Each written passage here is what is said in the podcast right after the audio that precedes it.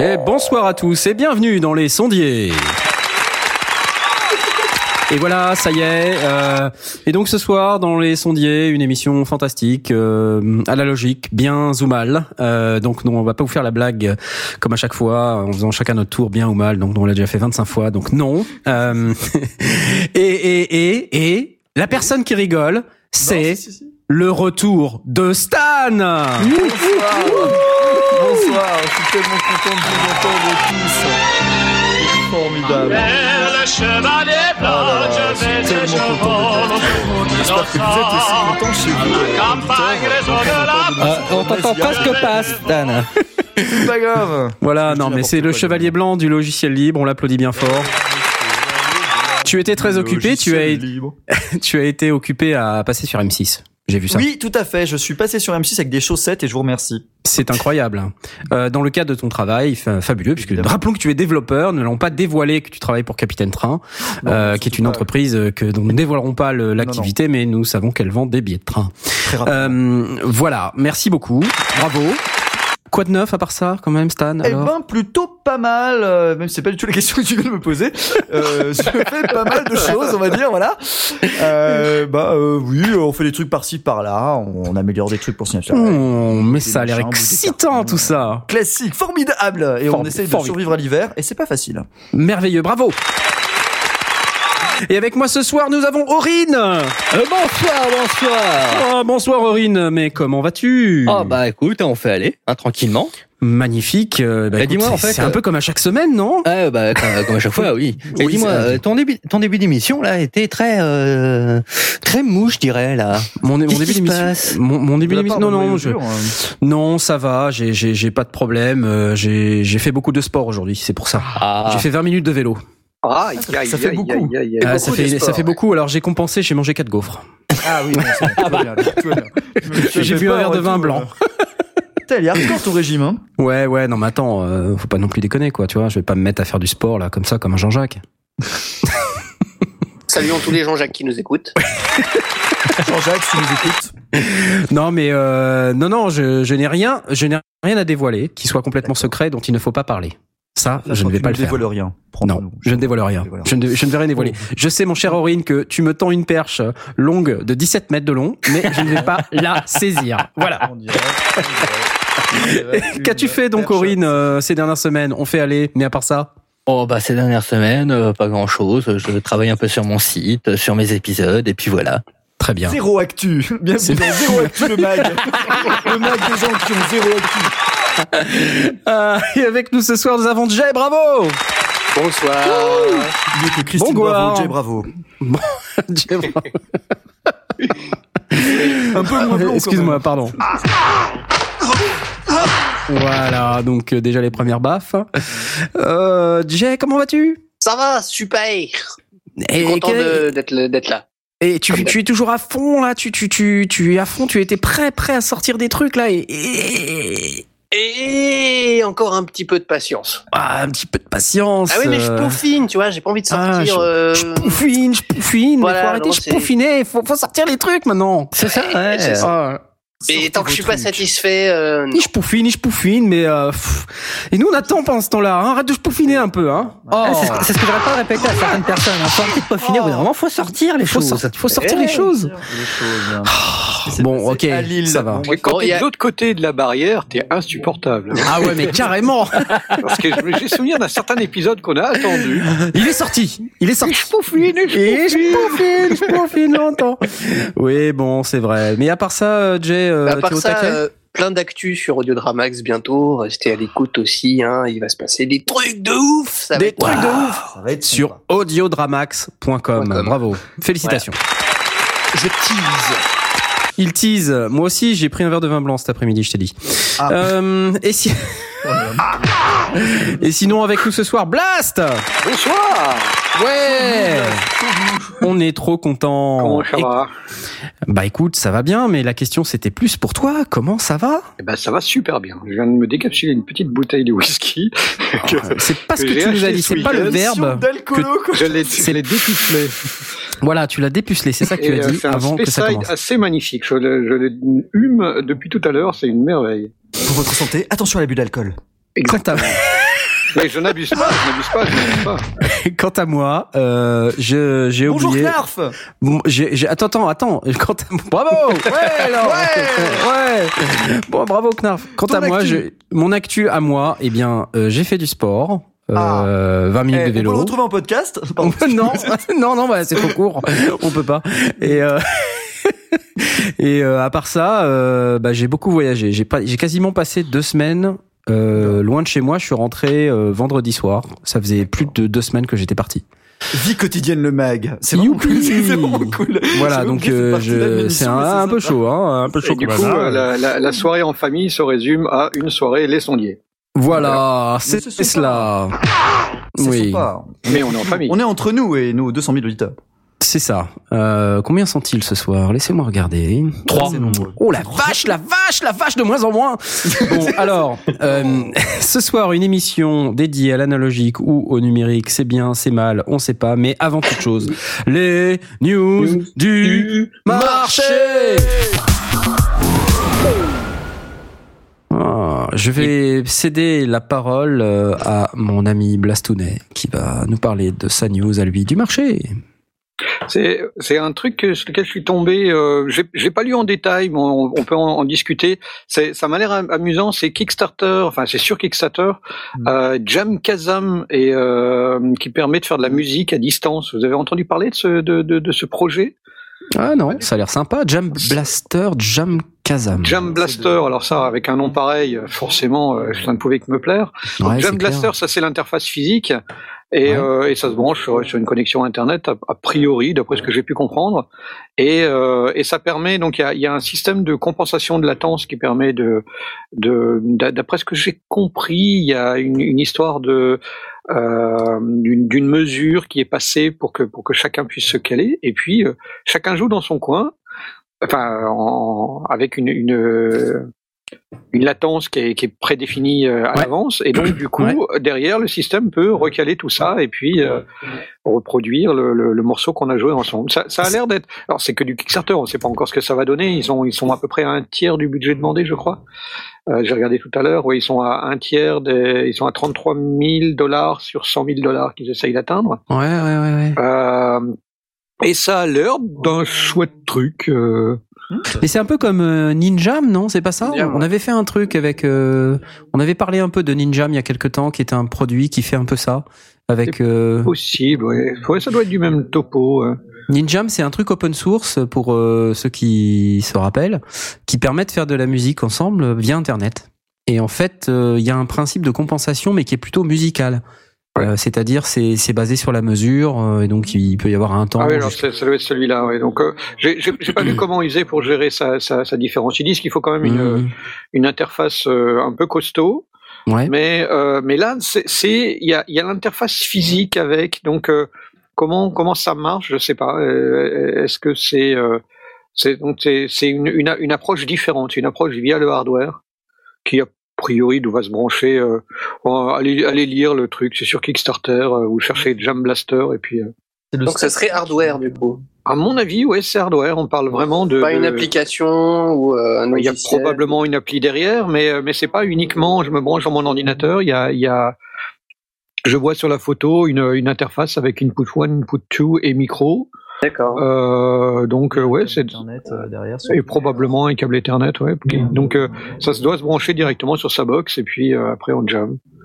Ça a l'air, euh, ça a l'air marrant en tout cas parce que je, je donc c'est, ça serait bien quand, quand dès qu'ils auront euh, réussi à récupérer de fonds, parce que c'est carrément une boîte hardware en fait, c'est une petite boîte. Ouais, C'est tout à fait. Plus sympa que Jam Blaster, Plus simple- voilà. Plus simple potentiellement à Il reste 15 jours. Alors, la technologie un requiert une très bonne connexion Internet. L'équipe a analysé des données des sessions de ses utilisateurs et s'est rendu compte qu'il leur fallait beaucoup de temps pour traiter l'audio. Elle a donc décidé de développer une interface dédiée à son service qui permettrait de réduire le- ce temps à 3 millisecondes. Waouh. Ah, donc on serait vraiment dans le temps réel, quoi. Ah ouais, c'est Oh, cool. sympa. Je suis en train Ah, de ça- lire ça sur, ouvrirait, euh, l'article qu'ils ont fait. Ça ouvrirait des, des portes Ça euh, assez intéressantes. Assez intéressant. Des portes, euh, des portes. Du pénitencier, par exemple. La guitare, ça marche très bien. Les portes du. Bon, bref.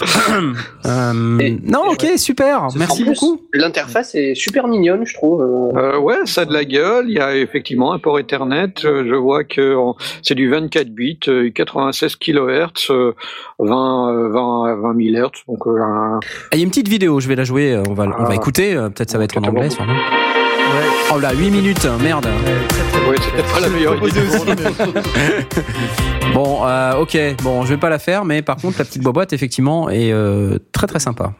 Mais, euh, Super. contre- Chouette musique. Faut espérer qu'ils arrivent à baker, euh, à avoir assez de bakers, parce que là, on en est à 33 000 Ouais, des euh, ba- dollars sur euh, 100 000, et c'est déjà la moitié du temps, je pense. Ouais, il Euh, reste 15 jours. Il reste 15 jours. 16 jours. On va espérer qu'il y a un boost Ouais. de Ouais. Bah, grâce Ouais, au mais là, sondier, on vient de hein, faire la euh, pub pour eux, donc ça va marcher. Ouais. Bah voilà, je pense que grâce à nous, euh, ils vont tout de suite avoir les bakers, comme tu dis. Euh, Moi, j'aurais dit les, les backers plutôt, mais Les backers. c'est les, les bakers. euh, Baker, c'est un peu des boulangers, quoi. C'est ça, ouais. Oui, c'est pas pareil. On leur bon, souhaite mais énormément de boulangers euh, pour, euh, Vous aussi, boulanger ce projet. cette émission. C'est vraiment n'importe quoi. Alors. Euh, Ça va être dur. Euh, Ça va être Tout de suite, la suite. Euh, moi, j'ai j'ai deux news. J'en Ah. ai une première qui concerne Native Instrument. Euh, Ah. Vous savez qu'on fait toujours la pub de Native Instrument et c'est bien et c'est bien normal puisqu'ils ont refusé d'être nos sponsors. Euh, Et donc c'est pour ça qu'on continue de leur faire de la publicité pour Ouais. un jour quand même. On espère qu'ils acceptent de, de nous sponsoriser, de nous donner les 18,50 qu'on qu'on leur a réclamé euh, pour euh, pouvoir survivre. Doritos, euh, Synops Live, euh, 75. euh. Voilà, donc euh, ma news de cette semaine, c'est Emotive Strings de Native Instrument. Et en fait, qu'est-ce que c'est? C'est une librairie de 28 gigas de legato string phrases pour, euh, c'est-à-dire des, des, des phrases qui sont déjà préparées, qui sont déjà préenregistrées et qu'on peut euh, évidemment euh, Éditer. et qu'on peut évidemment enfin jouer en temps réel avec euh, dans Contact, le sampler de Native Instrument. Écoutons tout de suite les démos. euh, car je sens que vous n'en pouvez plus et moi non plus. On veut de l'émotion.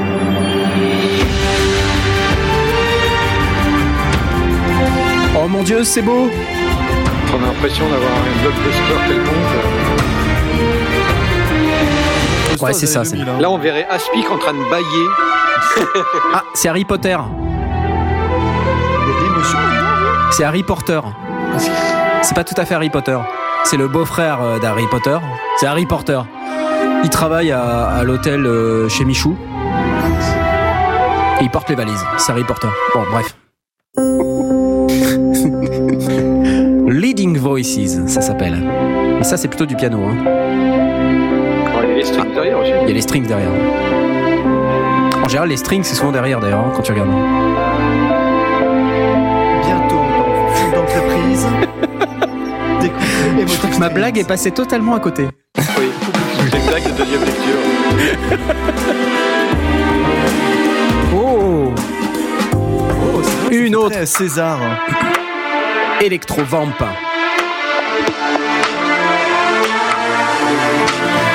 My god.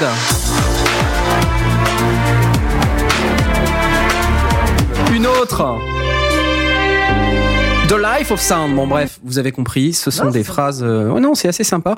En ce moment, ils ont, euh, c'est incroyable. Ils, ils sont euh, à fond. Ils ont, ils, ils sortent un produit par semaine. C'est super pénible. On n'arrive même plus à suivre quoi.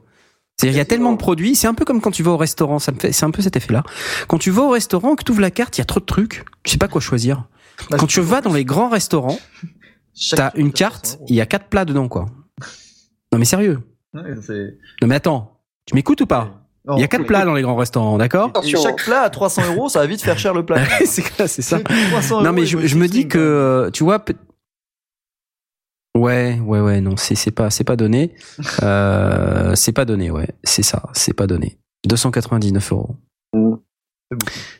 Donc euh, et ça se joue dans Contact ou dans Contact Player, donc euh, et c'est 28 gigas, donc c'est quand même assez euh, énorme.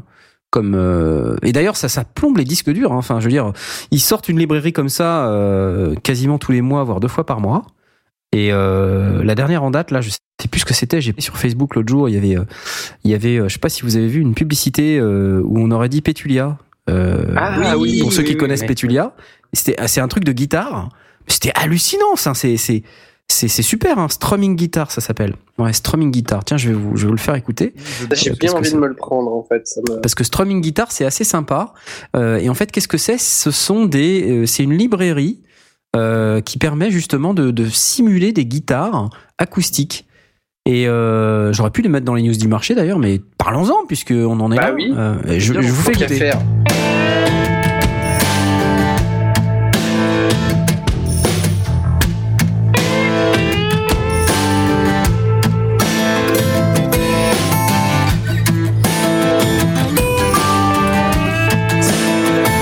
C'est pas mal, hein? Faire des jingles. Drive me to the rhythm.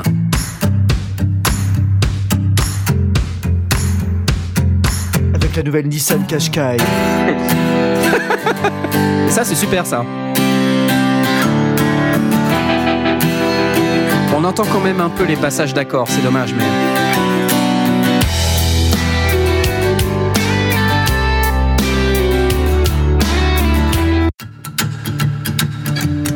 C'est vachement réaliste, hein. Ouais, ça tient la route. Ça vaut cher 99 euros, je crois. Ah c'est moins cher qu'une guitare. C'est moins cher qu'une guitare, ouais. ouais. C'est pas très cher. hein. Euh, et donc, euh, il y a des effets dedans. euh, Il y a plein de phrases pareilles. hein, c'est basé sur des phrases. Euh, Il y a ce système que euh, les, les instruments Native Instruments font beaucoup, c'est euh, sur un- une partie du clavier, euh, quand tu appuies sur une touche, en fait, ça, c'est un modifieur. ouais, c'est un un genre de modifieur, modifieur. ouais. Ça, ça, Ouais. ça provoque une action sur ce que tu joues.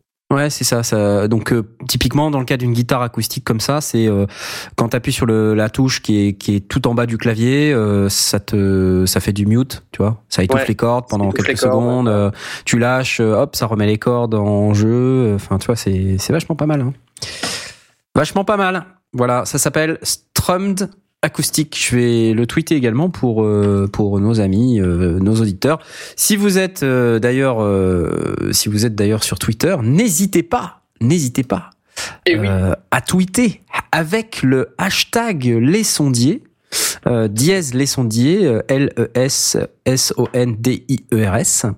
Euh, et donc, nous allons euh, évidemment lire vos tweets et les ignorer. Voilà.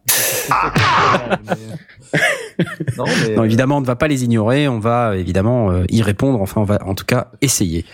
Euh, donc voilà, je vous ai parlé donc de nos amis euh, Emotive euh, Strings, de Strummed Acoustic que je n'ai pas tweeté, je tweeterai juste après. Euh, J'avais une deuxième news. Euh, Ah. qui est un piano cette fois-ci et c'est un piano qui est euh, édité par euh, Waves Factory qui est un, éditeur totalement inconnu dont je n'avais absolument pas connaissance et en fait ils sortent un piano qui s'appelle The TAC T-A-C-K et en fait, c'est la recréation du piano euh, de Miss- Mrs. Mills, qui est le piano d'Abbey Road Studio. Et en fait, qui a été utilisé sur pas mal de disques des Beatles, notamment. Euh, donc, je vous fais écouter. C'est parti.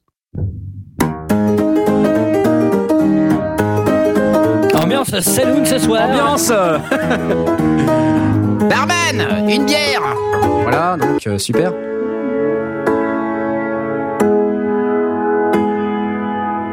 Donc faut imaginer euh, Let It Be, c'est tan, tan, tan, tan. C'est vrai qu'il y a quelque chose. Et après ça, on va faire une émission sur l'analogique. C'est ça. Ça, Ouais.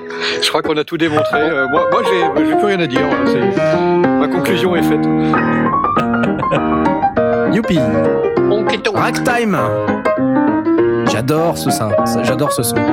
J'adore ce truc. Et j'adorerais jouer comme ça d'ailleurs.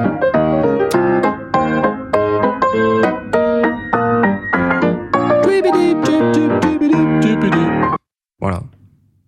Ah, un autre. Voilà, bon, je vais pas tous les faire, mais c'est un piano qui est, euh, qui est, qui est un petit peu désaccordé, qui a un son assez particulier, donc qui a été utilisé euh, sur un certain nombre euh, de, de productions. Et tenez-vous bien, tenez-vous bien, Il est pas cher. 9,95. Sans blague. Pour le moment. 9,95 C'est pas Voilà. cher.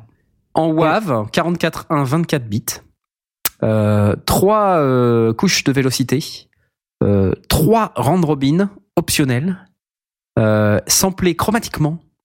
Euh, non mais c'est carrément canon avec une petite section d'effets, 1 giga la banque. C'est pas mal. Samplé Et c'est une librairie contact. Ah, ah, attention. Samplé euh, chromatiquement, ça veut dire que il est samplé par ch- chaque note. Chaque note est samplée. Ouais, Ah. C'est pas une note par octave, tu vois. Avec une genre. interpolation. ouais. Euh, Voilà. euh, attention parce que pour le niveau du prix, c'est 9,95 pour le moment. À partir du 1er mars, il passe à 19,95. Oh merde Putain, comment on va faire? Le double Oh là là là là Ouais, non, effectivement, ça, ça va doubler après. Donc dépêchez-vous, parce que c'est 19,95€ à partir C'est du 1er tellement mars. plus cher. C'est tellement énormément plus cher que on se dit quand même pour 9,95. Tout à fait. Moi, je me dis, s'il vous plaît, euh, n'hésitez pas. euh, The Tac euh, de Waves pour Contact Factory. aussi, C'est pour contact aussi, ouais, tout Ouais. à fait. C'est ça. Et ça, Qu'est-ce qui ne se fait plus pour contact, hein, de toute façon hein, Ben, si tu veux ouais, c'est vrai que Contact c'est quand même un, un environnement qui est très pratique, euh, qui qui a qui a tout du sampler en fait dont on a besoin euh, sur une plateforme audio numérique. Mhm. Euh, Eh ouais. euh, bon, tu vois, pourquoi, pourquoi, pourquoi se faire suer, aller chercher quelque chose d'autre, moi je dirais. Et puis en plus, il a une plateforme de scripting qui permet donc, comme on, on disait tout à l'heure, de avec des touches, de faire des touches de modifiantes euh, de manière à ce que quand tu appuies dessus, ça génère un autre truc, donc ça crée des actions, donc ça fait des macros, des scripts et tout. Enfin, c'est vachement bien, vachement bien. Pour ceux qui n'ont pas Contact. Et donc, si Et vous n'avez pas Contact, vous pouvez avoir Contact Player qui est gratuit et vous pouvez importer les librairies dedans. Donc, vous n'avez pas besoin d'acheter Contact. Et en plus, Ça, se pilote très bien avec le Line Lemur. euh, Exactement. Si vous avez euh, un de ces merveilleux logiciels euh, sur tablette, euh, Ouais. vous pouvez piloter par là. C'est excellent. très très bien. Et Contact Player, euh, ça permet d'utiliser ces banques. Euh, que- quelle Ouais. est la différence avec Contact tout court? C'est que Contact, c'est un vrai sampler. On peut, on peut créer Oui, soi-même et con- ses samples. ouais, bah, Contact, tu peux déjà éditer euh, les, non, non, pas les produits euh, qui sont des librairies Contact. En général, les librairies Contact, tu les importes dans Mhm. Contact, mais Contact lui-même, c'est un sampler. Et D'accord. donc, tu peux créer tes propres librairies avec euh, Contact, euh, puis éditer des scripts, et puis, euh, en fait, c'est c'est plus qu'un sampler, c'est aussi un synthétiseur. Enfin, il y a une foultitude d'effets. C'est un truc. euh, Enfin, c'est une plateforme incroyable. C'est de très très grande qualité. Je le conseille Oui, oui, tout à à fait. toute personne normalement constituée. Euh, et sur ce, ça, on en a fini avec les news du marché. Donc je. Ben je ouais, il n'y a pas grand chose. Bah, C'est-à-dire qu'après le NAM, euh, c'est voilà. vrai que les, les temps creux, quoi. voilà, ils se reposent, hein, les éditeurs, les fabricants, tout ça, c'est un peu le creux. Donc c'est un Ah. peu normal, on ne trouve pas Je vais- grand-chose. Ils vais juste parler d'un truc. nous ont promis. Vas-y, on t'écoute. il y a Sony qui a sorti une Ah. carte SD spéciale pour les audiophiles Ah ça c'est cool. Avec moins de, de bruit mécanique. euh, ça améliore le son. euh, C'est un truc de malade. Ouais. Une, carte, une carte SD de 16 gigas Ouais. Micro SD, micro SD, mon gars. et micro SD en plus équivaut, je crois, 180 dollars. euh, Oh, oh, oh, Waouh. voilà. oh, oh. Juste, Ah, à très n'achetez hein. pas. Oui, Donc, n'achetez ça, ça a pas ce été, truc. ça a été démontré en double aveugle et tout ce qui va derrière. euh. Euh, Ouais, déjà il faut attends, attends, il faut, trouver deux aveugles et tout, c'est relou. Hein. Non, non, non, mais. On parle- C'est complètement stupide. C'est tu achètes une carte de stockage. Comment tu peux penser que ça peut avoir un impact à part sur la latence mais Non mais attends, euh, Ah, s'il te Ça peut plaît, quoi. créer, Attends, théoriquement, pas. ça euh, peut créer un bruit numérique. Attends, Hein ne, ne- Pardon ne sois pas comme ça, s'il te plaît. euh, Alors, enfin, un veuillez peu d'ouverture d'esprit, quoi. créer un bruit numérique. Bah, mais-. Théoriquement, euh, le- le- il y a de l'électronique dedans, donc forcément, en tant que tel, euh, ça participe euh, à, à- à la- à l'émission de. Non, mais attends, je suis certainement pas en train de. de, de Non, de- je de sais bien, justifier. C'est probablement ce qu'ils mettent derrière, et j'ai pas, la- j'ai pas vu la note, mais ça peut expliquer qu'effectivement, techniquement, il y a c'est c'est euh, électronique, donc euh, peut-être qu'ils ont blindé le machin pour pas qu'il y ait de radiation électromagnétique euh, la vers, news- vers l'appareil. Donc c'est là, c'est là évidemment. de la 160 dollars quand même. À, à lire la news, franchement, quand tu lis le truc, t'as plutôt l'impression qu'ils se foutent de la gueule des gens qui vont l'acheter et qui Non. se disent c'est un peu comme les gens qui mettaient du plaqué or euh, sur tu- du HDMI, sur du T'as- HDMI. T'as un peu le, le, le même le même euh, mouvement sur des pour les photographes qui choisissent des cartes SD euh, excessivement chères Euh, alors certaines euh, Oui, ont effectivement des, des, des, des caractéristiques qui sont euh,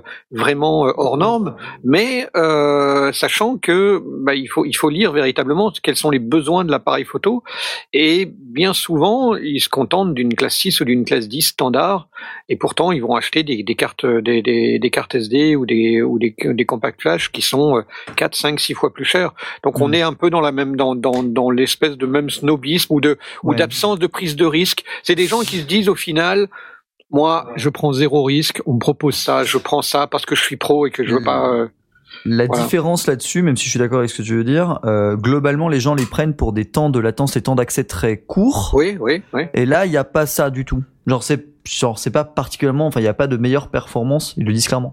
C'est juste, euh, avec moins de bruit sur vos enregistrements, quoi. Genre, Oui, ça réduit le bruit électrique. N'importe quoi. Ouais, mais en même temps, t'as des, vraiment- t'as des gugus qui, qui, qui installent Voilà. des machins en bois qu'ils achètent 6000 euros euh, pour pouvoir surélever leurs câbles euh, ou je sais pas quoi pour, voilà. euh, Voilà, dans leur c'est pour salon. eux. Ouais. Clairement, Bon, c'est il y a des eux, idiophiles partout. Hein. euh. Non, mais enfin. Les idiophiles. des- Les des idiophiles, ouais, c'est. des câbles HDMI en or. Ça reste quand même la plus grosse connerie que j'ai jamais entendue quand même. Hein, parce que- Comme on en a parlé la semaine, euh, pas la semaine dernière, Ah la ouais, semaine, ouais, il y a pour deux semaines. voilà, donc- ouais. Donc voilà.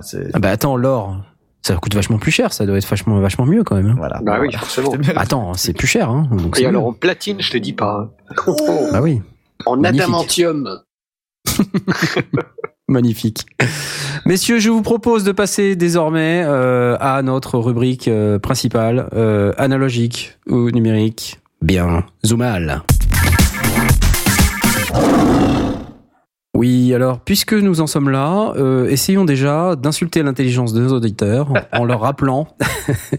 mais, mais, mais au fait, quoi est-ce qu'analogique contre numérique? Pourquoi Et tout ça? Et je crois que Jay, tu as toutes les explications. Exactement. Enfin, de, de, de mon humble expérience, je vais tenter de définir la différence entre analogique et numérique. Quand on veut reproduire un, un son, dès lors que la méthode de reproduction elle est continue, c'est-à-dire que on passe d'une valeur à une autre sans aucune perte, on est en analogique. Le vinyle, par exemple, c'est un support analogique parce que sur le disque, Hmm. on a un, un signal électrique qui correspond au son qu'on veut entendre, qui correspond euh, vraiment euh, trait pour trait, sillon par sillon, euh, parce que c'est imprimé sur le disque. On espère. Ouais, on espère. C'est en tout cas, euh, on fait confiance quand on achète un vinyle euh, pour que euh, ça soit vraiment. Mais, mais voilà, c'est un signal électrique qui est imprimé sur euh, sur le disque et qui est lu par euh, une cellule, euh, le fameux euh, diamant ou, ou saphir. Enfin, ça dépend. Hmm. Le diamant, c'est plus cher, ça doit être mieux. Ah bah ouais, Hmm. forcément. probablement. Quand on est en numérique, à l'inverse, on va prendre un certain nombre de valeurs fixes, précises et de manière limitée, et on va laisser de côté euh, certaines choses parce qu'on n'en a pas besoin. Alors, on va pas réexpliquer la fréquence d'échantillonnage parce que la dernière fois qu'on a essayé, On a eu des problèmes d'horloge. voilà. Mais en gros, euh, ces valeurs-là qu'on va prendre en numérique dépendent donc de cette fameuse fréquence d'échantillonnage et d'une quantification en bits. Et, et voilà. Alors Donc, du coup, euh, oui. Avec, coup- avec pour objectif aussi de reproduire le entre guillemets le plus fidèlement possible ce qu'on. Voilà. Mais euh, il y a des valeurs qui disparaissent. Alors même Oui. si c'est des valeurs infimes euh, dont on, s'en fout, euh, on a quand même, on n'a pas la totalité du signal euh, quand on enregistre en numérique. Contrairement en analogique où euh, on essaye d'avoir l'intégralité du signal. Alors, euh, ça veut dire que, en gros, c'est une vaste fumisterie parce que quand euh, le CD est sorti, je me souviens, c'était en euh, 1912, euh, je venais à peine de naître, lorsque tout à coup on nous disait enfin la qualité numérique, c'est parfait, la perfection et tout ça. Donc pourquoi, pourquoi ça, ça veut dire que c'est pas parfait? Bah, euh, bonne question. Bonne question. si. Et, et- et j'ai tellement, voilà, je pose cette question, mais sachez quand même qu'en arrière-plan, nous avons Asmod qui s'est connecté, bravo La séquence. Ah, on va enfin commencer. Ah, Ça y est. Oh, je, je pensais être complètement inaperçu et merde. Eh non. Ben non. Salut Eh tout ben le non. monde. Salut tout seul Ça va? Super, la, la forme comme toujours. La forme comme toujours. Bon bah écoute génial. Bah, t'es un peu en retard. T'es, tu, tu, t'avais un train non c'est ça ou je sais pas. Tu t'avais de la route? Non, non, j'étais, euh, j'avais un peu de route, voilà. Donc, euh, Voilà. Mais c'est bon, je suis là maintenant. D'accord. Super. Ok, t'es pardonné, tout va bien. Bravo. Alors que Jay a essayé de nous. Alors que Ouais. revoilà la sous-préfète. euh, nous disions, Ouais. Le numérique. voilà. Alors, on va te résumer un petit peu. Euh, bah, il y a rien à résumer puisqu'on vient de Ouais, commencer. c'est juste le début, tu lis les notes d'émission, c'est bon. Donc, Euh, et donc voilà, mais moi la question c'est pourquoi donc si c'est pas parfait, euh, pourquoi donc euh, pourquoi donc on dit que y a- en numérique on perd de l'information du coup? Bah, Il y, a il y a certains avantages au numérique, euh, notamment une question de poids, une question de, de, de, de place sur un disque, euh, de place sur un disque dur, euh, une question de, de, De ouais, reproductibilité. ouais, c'est ça. ouais, surtout. voilà. Facilité que- de reproduction. euh, et de... parf- perfection de la reproduction surtout. C'est qu'on Voilà. est sûr qu'au fur et à mesure, là, il n'y a pas de perte. Ah, du moins, on, on essaye. Parce On que essaye. si on, si on, on va. peut de- si on le veut. C'est ça. Voilà, c'est ça. Si je veux. D'abord. Donc euh, donc voilà. En fait, ce qu'on dit c'est que euh, donc le numérique, euh, on perd un peu d'informations au passage liées euh, donc euh, au fait que on décrit un son sur un certain nombre de bits et que euh, évidemment quand on décrit un son sur 16 bits, bah, on a moins d'informations disponibles euh, à notre disposition pour pouvoir décrire ce son. Quand on le décrit sur 24 bits, bah, on a plus d'informations euh, disponibles, ça fait 8 bits de plus. Et donc quand on a euh, 32 bits, encore plus, etc. Il n'en est pas moins vrai que nous perdons de l'information quand même, puisque bah, tous les sons qui sont un peu entre deux valeurs, qui sont entre deux valeurs, pas qu'un peu, On va les fixer. euh, on, on va les fixer à l'une ou, ou l'autre valeur. C'est un peu l'effet d'escalier, c'est un peu l'effet de pixelisation euh, qu'on peut avoir sur une image ou, euh, ou l'effet euh, 16 couleurs, euh, 256 couleurs ou 32 000 couleurs quand on a un moniteur qui supporte pas des millions de couleurs. Voilà, pour faire une analogie. Ouais. Et tout cela vient du fait qu'en mathématiques, euh, ben, alors l'espace des réels est plus grand que l'espace des, des, des nombres finis. Enfin, vous voyez ce que je veux dire? D'accord, merci, bravo Non mais il y, a, il y a une Je- infinité, il y a une infinité euh, de nombres à virgule, Ouais. et il n'y a pas une infinité de nombres entre 0 et euh, 2 puissance 32. Moi j'avais un euh, collègue en fait qui avait mathématiquement, euh, il y en a, pas- il y a forcément une perte. J'avais un collègue qui avait une très très bonne expression pour euh, pour répondre à, à ce que tu viens de dire. Oui. Euh, c'est ça. Euh, Non mais c'est vrai, enfin, ça Non, mais, se comprend euh, très bien. Euh, Euh, C'est tout à fait juste. La, la, la question du coup se pose de est-ce que l'escalier qu'on a défini est suffisamment fin pour que euh, on ne perçoive pas la différence avec euh, une, une ligne tracée, euh, sachant aussi que cette mesure de la ligne tracée, elle est euh, dépendante de la, de la chaîne qui va permettre de passer du son réel à sa reproduction sur le vinyle, sur une bande magnétique ou sur ce que sur qu'on va avoir en analogique. Et, là, se poser certainement, en tout cas au départ, le, la, la différence, c'est que d'un côté, des gens avaient, à tort ou à raison, et on peut en débattre, et on va en débattre, à tort ou à raison, décidé que le format CD, euh, donc euh, 44 100 euh, euh, échantillons par seconde et euh, 16 bits, suffisait pour reproduire euh, parfaitement le son, en prétendant, de nouveau à tort ou à raison, et on va en discuter, que euh, ça surpassait l'ensemble des imperfections fondamentales que l'on a entre une capsule qui va devoir vibrer selon euh, le- le- la pression qu'on va lui mettre, un transport, euh, une, une amplification, une préamplification, une amplification, euh, un- une traduction de ce signal euh, électrique en un signal vibratoire si c'est pour un pour un micro-sillon ou ou magnétique si c'est pour une bande magnétique et indiquer que à leurs yeux et encore une fois à à raison, eh bien le numérique était plus fin, plus précis, plus parfait euh, avec un escalier qui était suffisamment fin plutôt que l'ensemble des imperfections d'un- d'un- d'une chaîne purement analogique. hein? Ouais.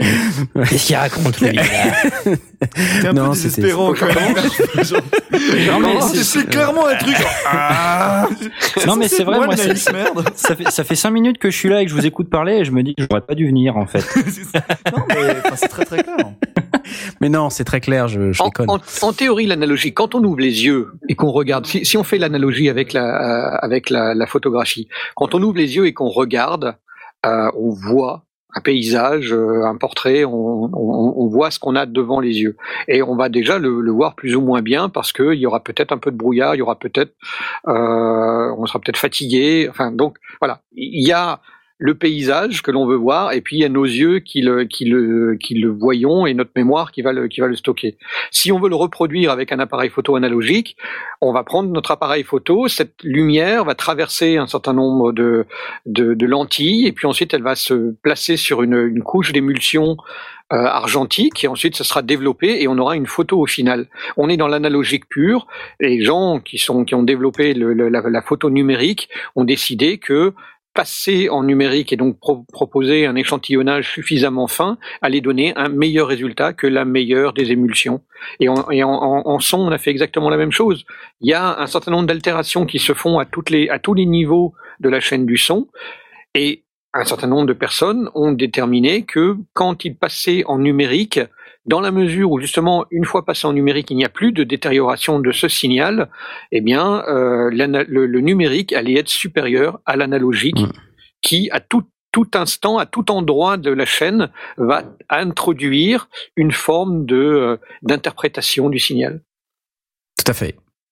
Et alors, euh, du coup, du coup, c'est c'est une vaste fumisterie puisque, en fait, euh, comme on vient de dire tout à l'heure, la reproductibilité du son, c'est euh, à peu près aussi important que le fait d'enregistrer un son en numérique. C'est même Bah oui. euh, pas à peu près, c'est complètement aussi important que d'enregistrer un, un son en numérique.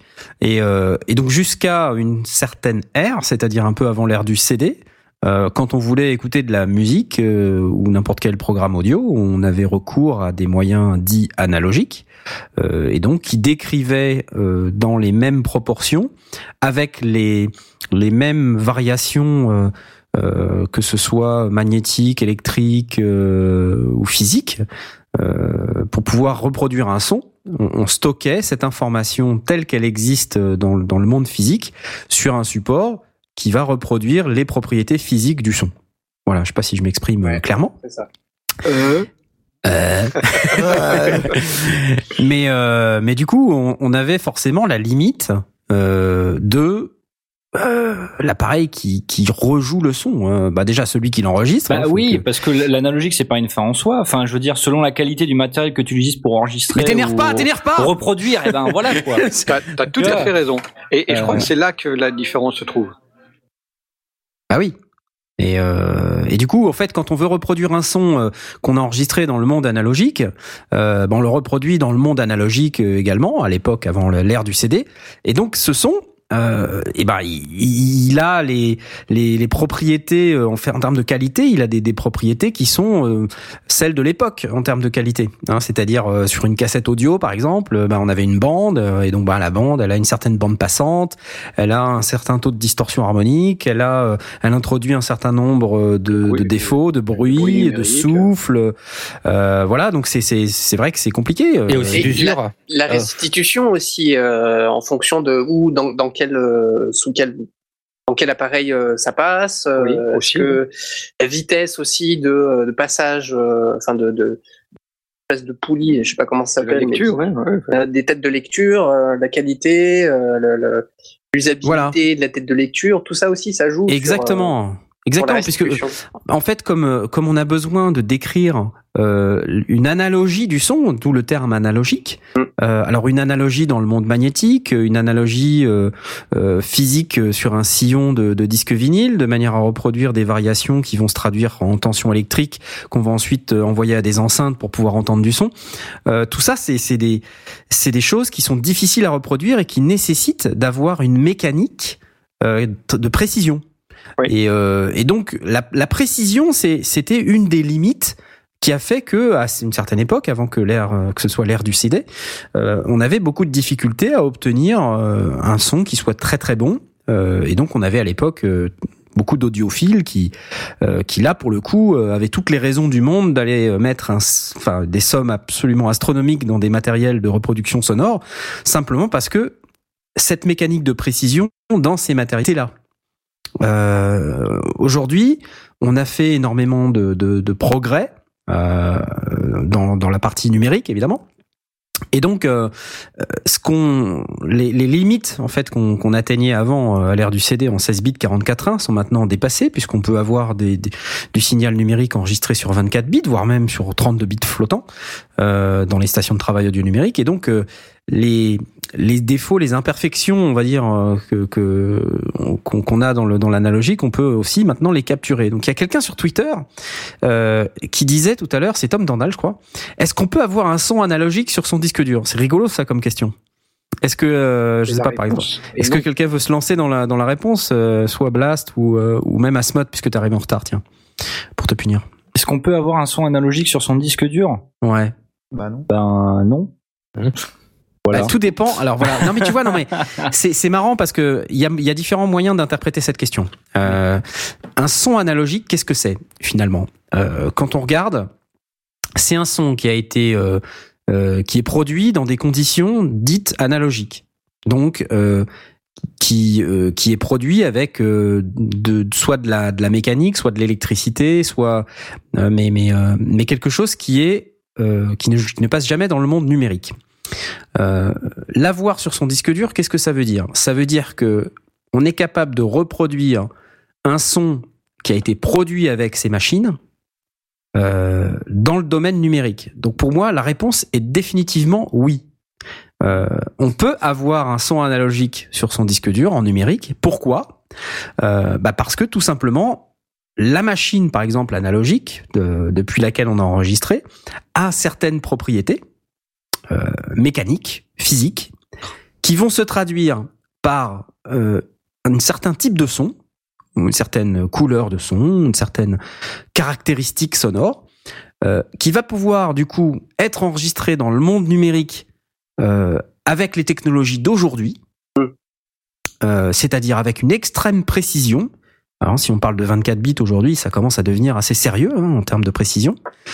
Euh, et donc reproduit de la même manière avec les technologies d'aujourd'hui, avec du 24 bits. Donc pour moi, clairement, la réponse c'est on peut avoir un son, et je mets son entre guillemets, analogique dans son disque dur. Mais il sera numérique. Il y, a- il y aura un choix qui sera fait. Euh, il y avait euh, Aurine qui parlait la, la- la fois dernière où on parlait de, de vinyle et qui, euh, j'en suis pas personnellement euh, convaincu, mais c'est quelque chose que j'ai envie de tester. Il, euh, citait bien qu'un vinyle à ses oreilles avait beaucoup plus de, de richesse que le meilleur enregistrement Mhm. numérique que l'on puisse du faire du même vinyle. Et c'est ça que je vais tester parce que euh, parce que j'en suis pas entièrement convaincu, et en tout cas que ça, ça mérite d'être testé. L'argument est intéressant.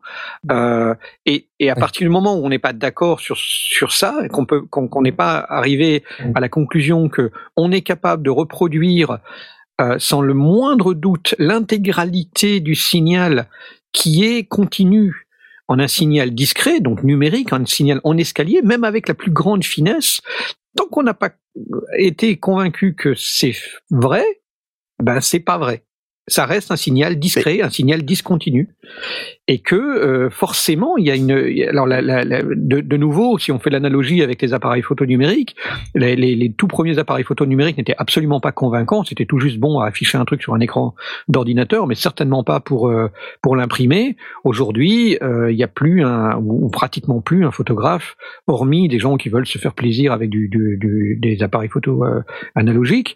Il n'y a plus un, un photographe qui travaille en autrement qu'en numérique parce que ils, ob- ils obtiennent le résultat dont ils ont dont ils ont besoin et que ça leur convient amplement. Donc on a la même chose, mais est-ce que pour autant on a atteint la, la, la qualité en photographie que on pouvait avoir avec des 6.6 ou avec des 6.9 et des émulsions extraordinaires? La réponse est probablement encore non.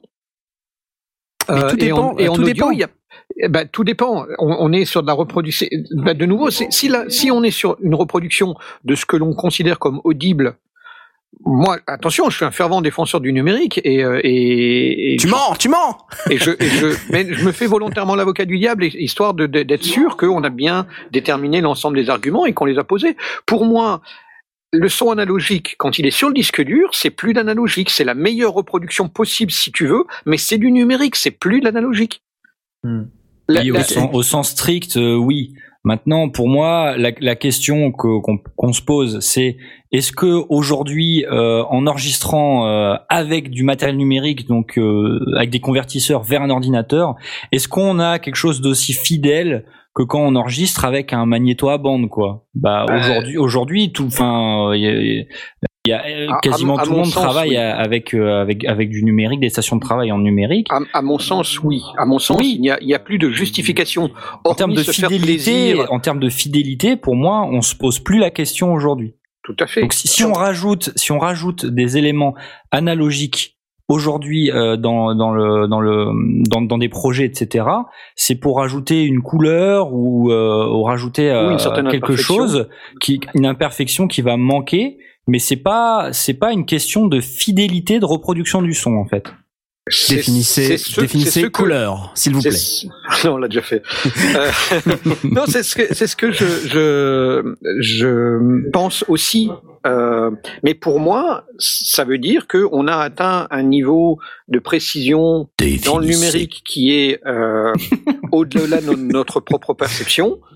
Euh, et encore une fois, je, je, mets en, en, balance euh, ce que Corinne pense en, en ayant testé, en ayant écouté des vinyles. Alors peut-être aussi qu'ils avaient été numérisés dans des conditions qui n'étaient pas absolument optimales et, euh, et, et avec les meilleurs convertisseurs qu'on a à l'heure actuelle. Mais voilà, on a, d'un côté la, une question qui reste en suspens. Est-ce que en double aveugle, on est capable de faire la différence? Encore les aveugles. hein. Ouais, oui, mais mais c'est pour moi c'est la c'est la c'est la norme absolue finale. On, on, on ne peut pas uniquement se baser sur du feeling si on voit l'étiquette, ça ne fonctionne pas. Il faut être vraiment, euh, véritablement capable de reproduire, de définir un protocole de test en ABX. On écoute l'un, on écoute l'autre, on décide lequel est l'un, lequel est l'autre, et on et personne dans la salle ne sait ce qu'on écoute, de manière à ce qu'il n'y ait absolument aucune influence. Et après, on débrief. Ça Après, on facile, vérifie ce qui est passé. faire, ça. T'es d'accord Pardon? Ça sera pas facile à faire, par contre. C'est pas forcément très compliqué. J'y réfléchis parce que c'est un truc qui me qui me turlupine depuis qu'on en a discuté avec Corinne et c'est quelque chose que je vais, je vais à mon à- à- à- je vais euh, certainement euh, il faut que j'ai faut que je réfléchisse à, la manière de faire mais je pense que je vais aller euh, invite me faire inviter par un audiophile qui a un équipement parce que évidemment il faut il faut aller taper dans le haut de gamme pour être capable de, de, de, de vraiment faire la différence si on peut la faire. De quelqu'un qui a des vinyles de, de bonne qualité une, et un système de reproduction de très haute qualité.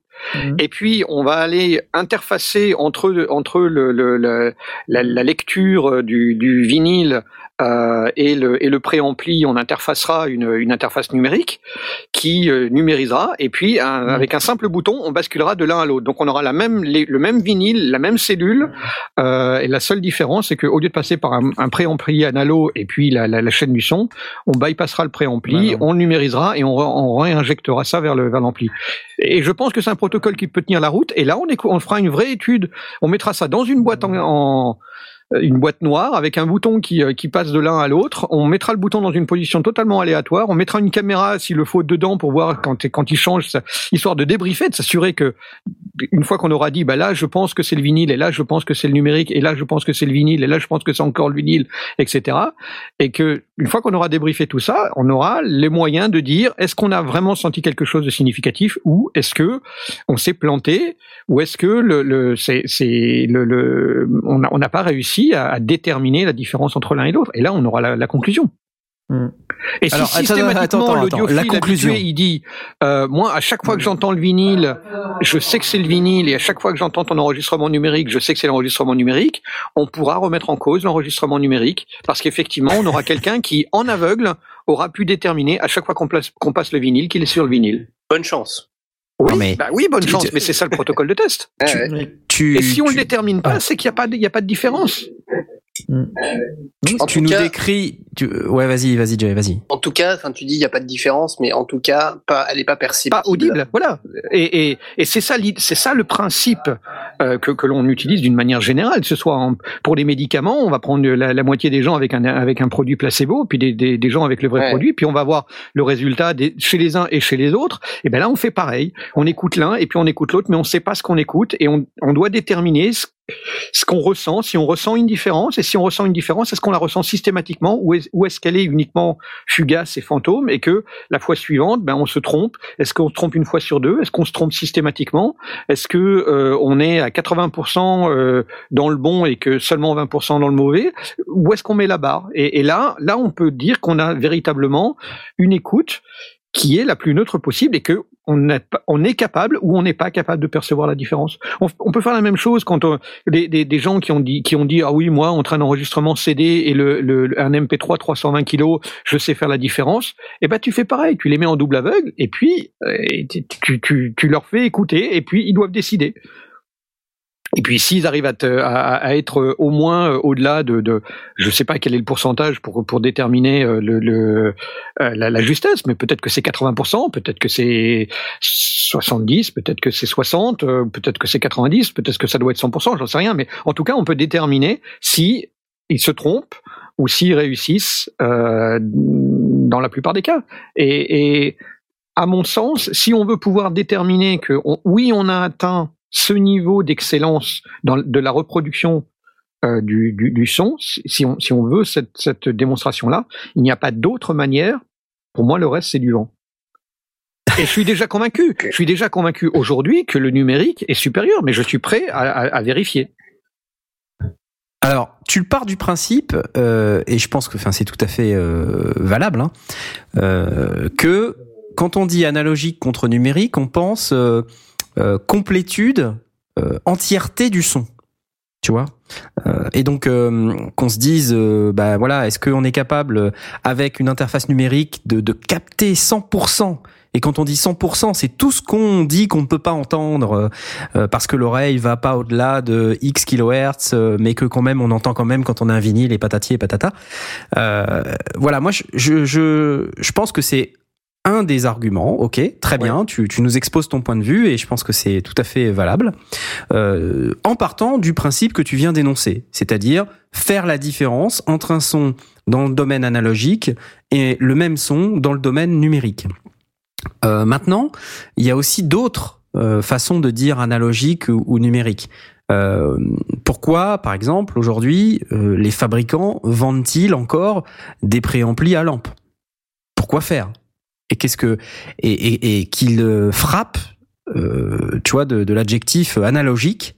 Et s'ils ne le frappent pas de cet, adjec- de cet adjectif, ils ne le vendent pas. Tu vois Oui, oui, euh, oui, et, et donc, donc il y a plusieurs phénomènes hein, là-dedans. Il y a, il y a, bah, il y a plusieurs questions aussi qui se posent. C'est est-ce que c'est vraiment, est-ce que il y a quelque chose derrière, euh, ou est-ce que c'est que du flanc Euh, Et est-ce qu'on peut pas utiliser un plugin qui fait la même chose Et puis, est-ce que c'est pas plutôt que du marketing et il y a plusieurs écoles. Hein. Tu vas trouver euh, dans dans le monde de l'audio numérique des gens qui vont te dire bah non évidemment que non euh, c'est pas c'est pas que du bullshit et tu comprends pas euh, quand t'as un préampli machin avec la lampe euh, c'est quand même pas pareil euh, ou t'as la même chose dans les synthés hein, euh, avec Oui, les, fameux. VCO versus les DCO euh, ou même les les enfin, amplis, euh, les amplis de guitare. les oscillateurs, les oscillateurs numériques des synthés, Oui. les amplis de guitare, les, les effets, les, les pédales, les pédales d'effet numériques contre les pédales d'effet analogiques. Donc, donc il y a forcément plusieurs moyens. C'est assez granulaire. C'est par palier si tu veux. Il y a, on n'est pas forcément que sur le débat. Est-ce que euh, 100% de mon son est reproduit correctement enregistré et reproduit euh, en numérique ou pas? Cette question-là, quelque part, elle est bonne mais c'est pas la seule qu'on doit se poser dans le cadre vrai. de cette émission. C'est vrai, c'est vrai, tout à fait. Donc, euh, mais avant qu'on se pose euh, cette question, parce que je sens qu'on va partir sur euh, Ouais. sur Ouais, un ouais, débat ouais, de très, très ouf bon. là, Oh là Je sens ce que tu vas dire. Je sens ce que Je- tu vas dire. je je je propose qu'on fasse une pause, hein, euh, qu'on fasse tout de suite la pause et qu'on en débatte juste après. Juste après. Et pour ça, je vais euh, donc demander à mon cher Aurine Oui. de nous dire ce qu'il nous a préparé. Euh, tout à fait. Donc, euh, pour cette première pause, je vous ai prévu euh, IQ de Amity in Fame, euh, tiré de l'album Dinner for One. Super. On se retrouve tout de suite. Ciao, ciao.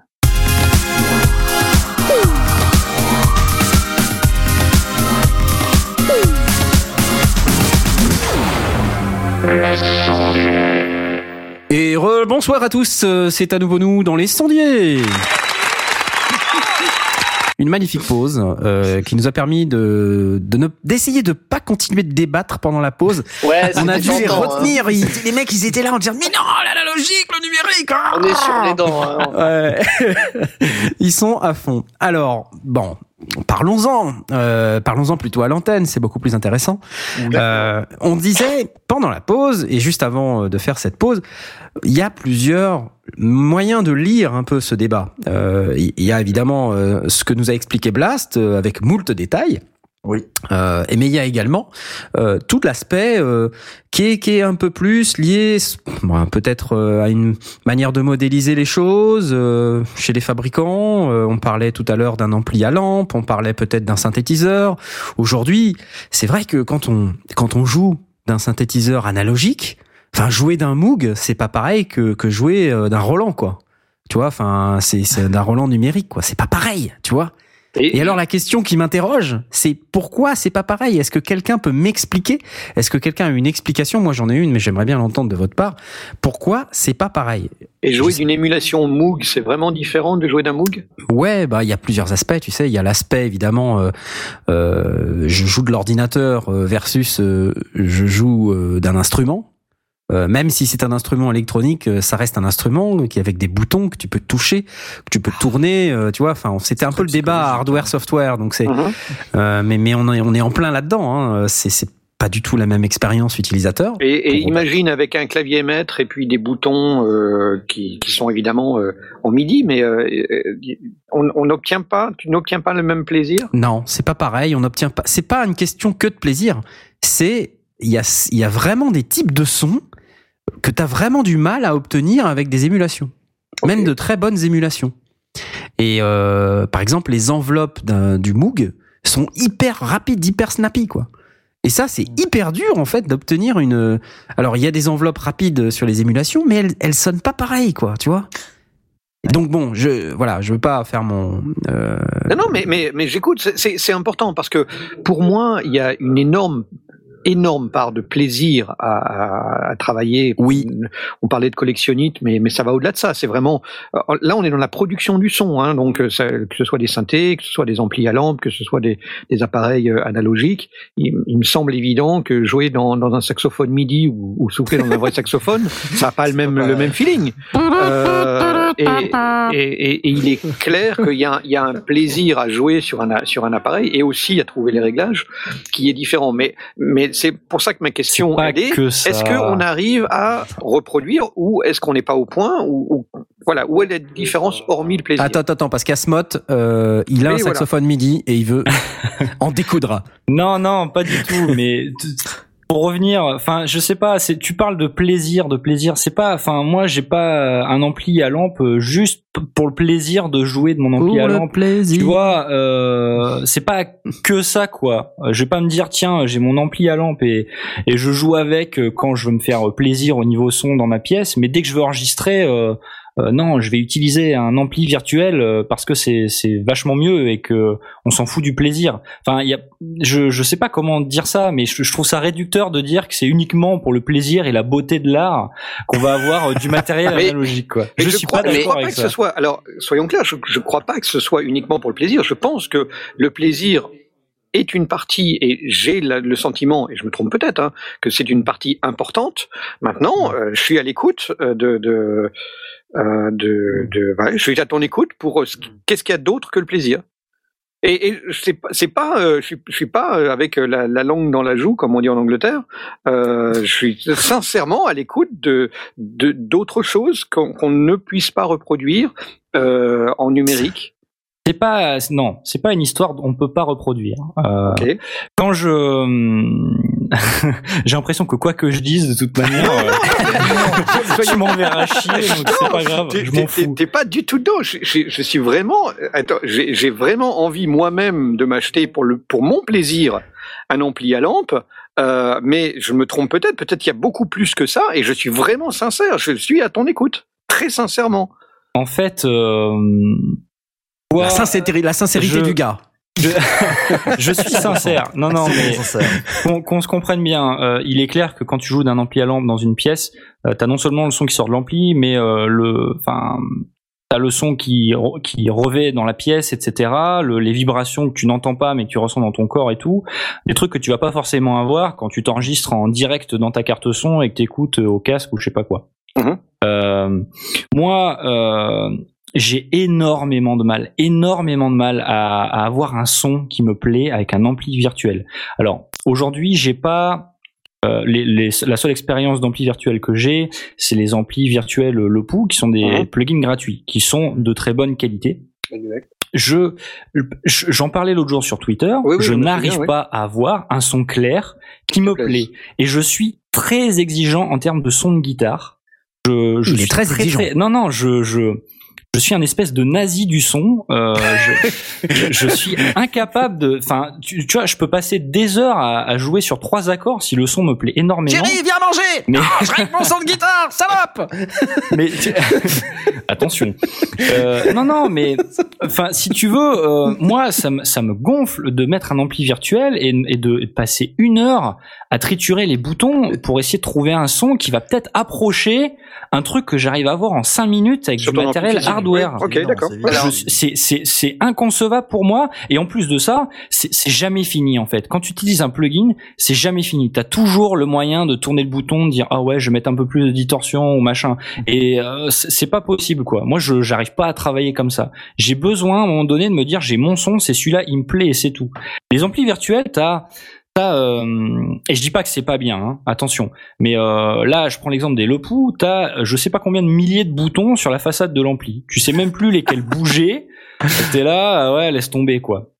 Je préfère, sincèrement, je préfère passer une heure, une heure à galérer sur mon placement de micro devant mon Vox, plutôt que de passer une heure à triturer les boutons d'un ampli virtuel. Je te jure. Non, non, mais ça, ça Alors se tient. que- hein, je- je- Est-ce que- Alors, Est-ce que le Oui. problème ne viendrait pas de la restitution, de la manière dont tu entends ton ampli C'est sûrement ça. C'est sûrement et ça. la oui. manière dont tu attends, dont tu entends ton, ton, ton ampli virtuel C'est sûrement ça. Si ça se trouve, euh, si tu arrivais à faire passer le son de ton ampli virtuel euh, dans le même, euh, le même dispositif qui te permet d'entendre ton, ton, ton ampli à lampe, ça serait peut-être différent. Parce que moi, Alors- je, je sais que de, de mon côté, alors moi, j'utilise pas hein, le- des, des amplis dans l'ordinateur, j'utilise euh, mon, mon pod XT en général.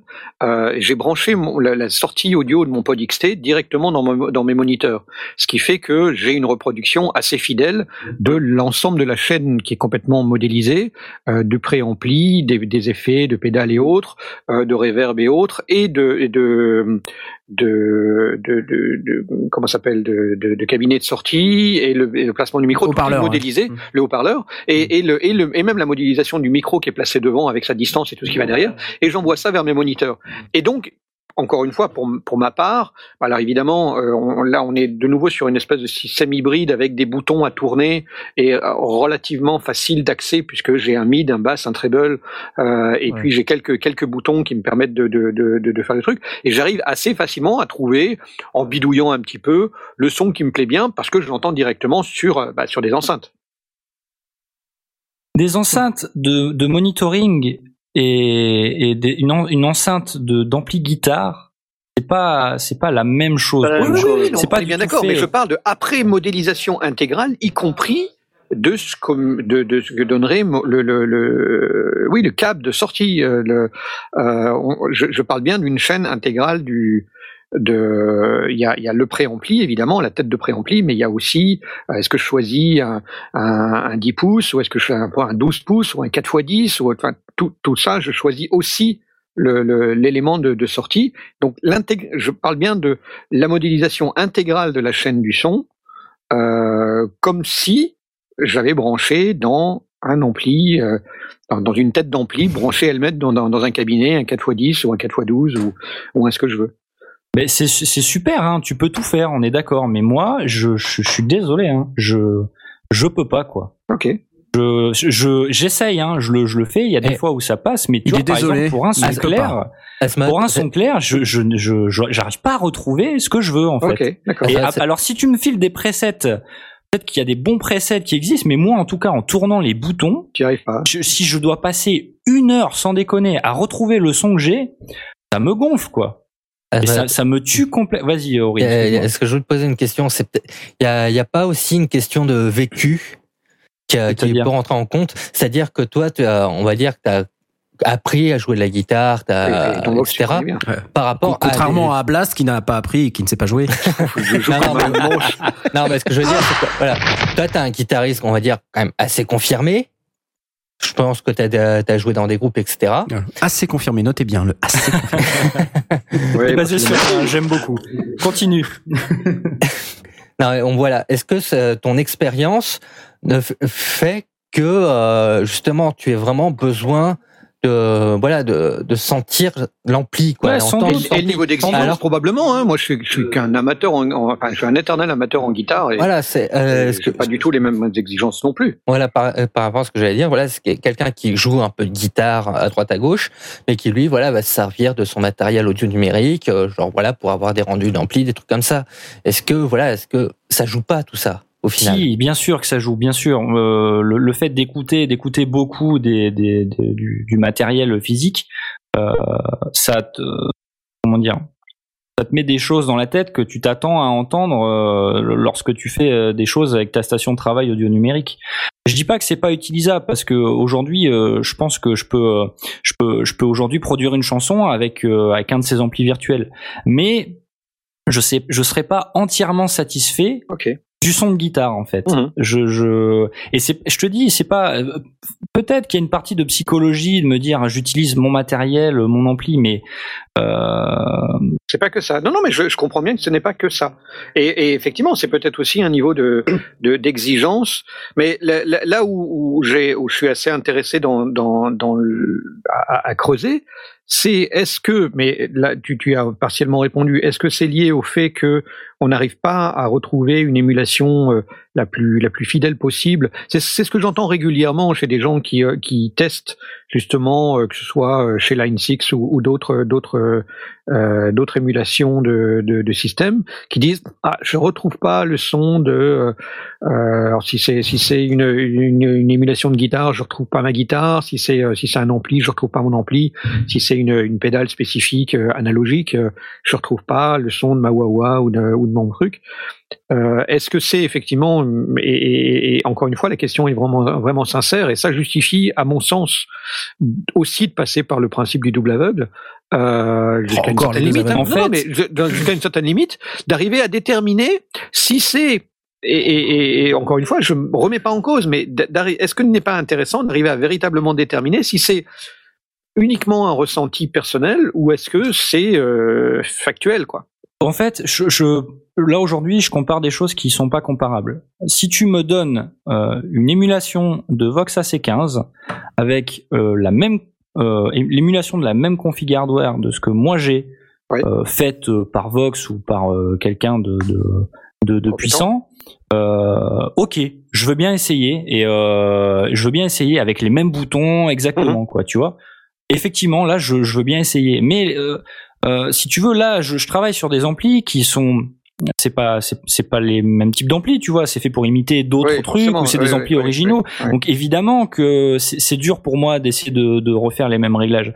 Mais de manière générale, enfin, et attention, ce que je veux dire aussi, c'est que euh, on est d'accord que le son que j'ai quand je joue de la guitare, euh, quand je m'enregistre dans la pièce, et le son que je récupère euh, dans mon logiciel, c'est pas exactement le même. Ça Oui. peut pas Ah. être exactement le même. C'est normal. Bah, attends, Euh, attends, attends, attends, c'est quoi la différence? Vas-y. Bah, c'est quoi là, la C'est intéressant là. Bah, tu colles, tu colles un haut-parleur euh, sur la gamelle, enfin tu colles un micro sur le sur le haut-parleur, et à la limite t'en mets un deuxième un petit peu plus loin. Euh, ça va prendre ce qu'il y a euh, en face euh, en face du de l'ampli, d'accord? Toi tu Mhm. joues pas tu joues pas au ras du sol euh, allongé devant ton ampli? Ah si, moi toujours. Bah voilà, Bah, moi non, tu vois. Je pense que 90% des gens qui nous écoutent non Qu'est-ce que tu dis? Qu'est-ce que tu Et dis? euh, voilà, t'as, pas. T'as, t'as le t'as, le son qui qui se réverbe dans la pièce, qui va qui va vibrer euh, sur euh, sur ton corps, etc. euh, qui Ouais. fait que fatalement, euh, ouais, le, il va il va peut-être falloir que tu rajoutes euh, des des réverbes ou des trucs comme ça dans ton logiciel ou que tu mettes un micro euh, pour la pièce.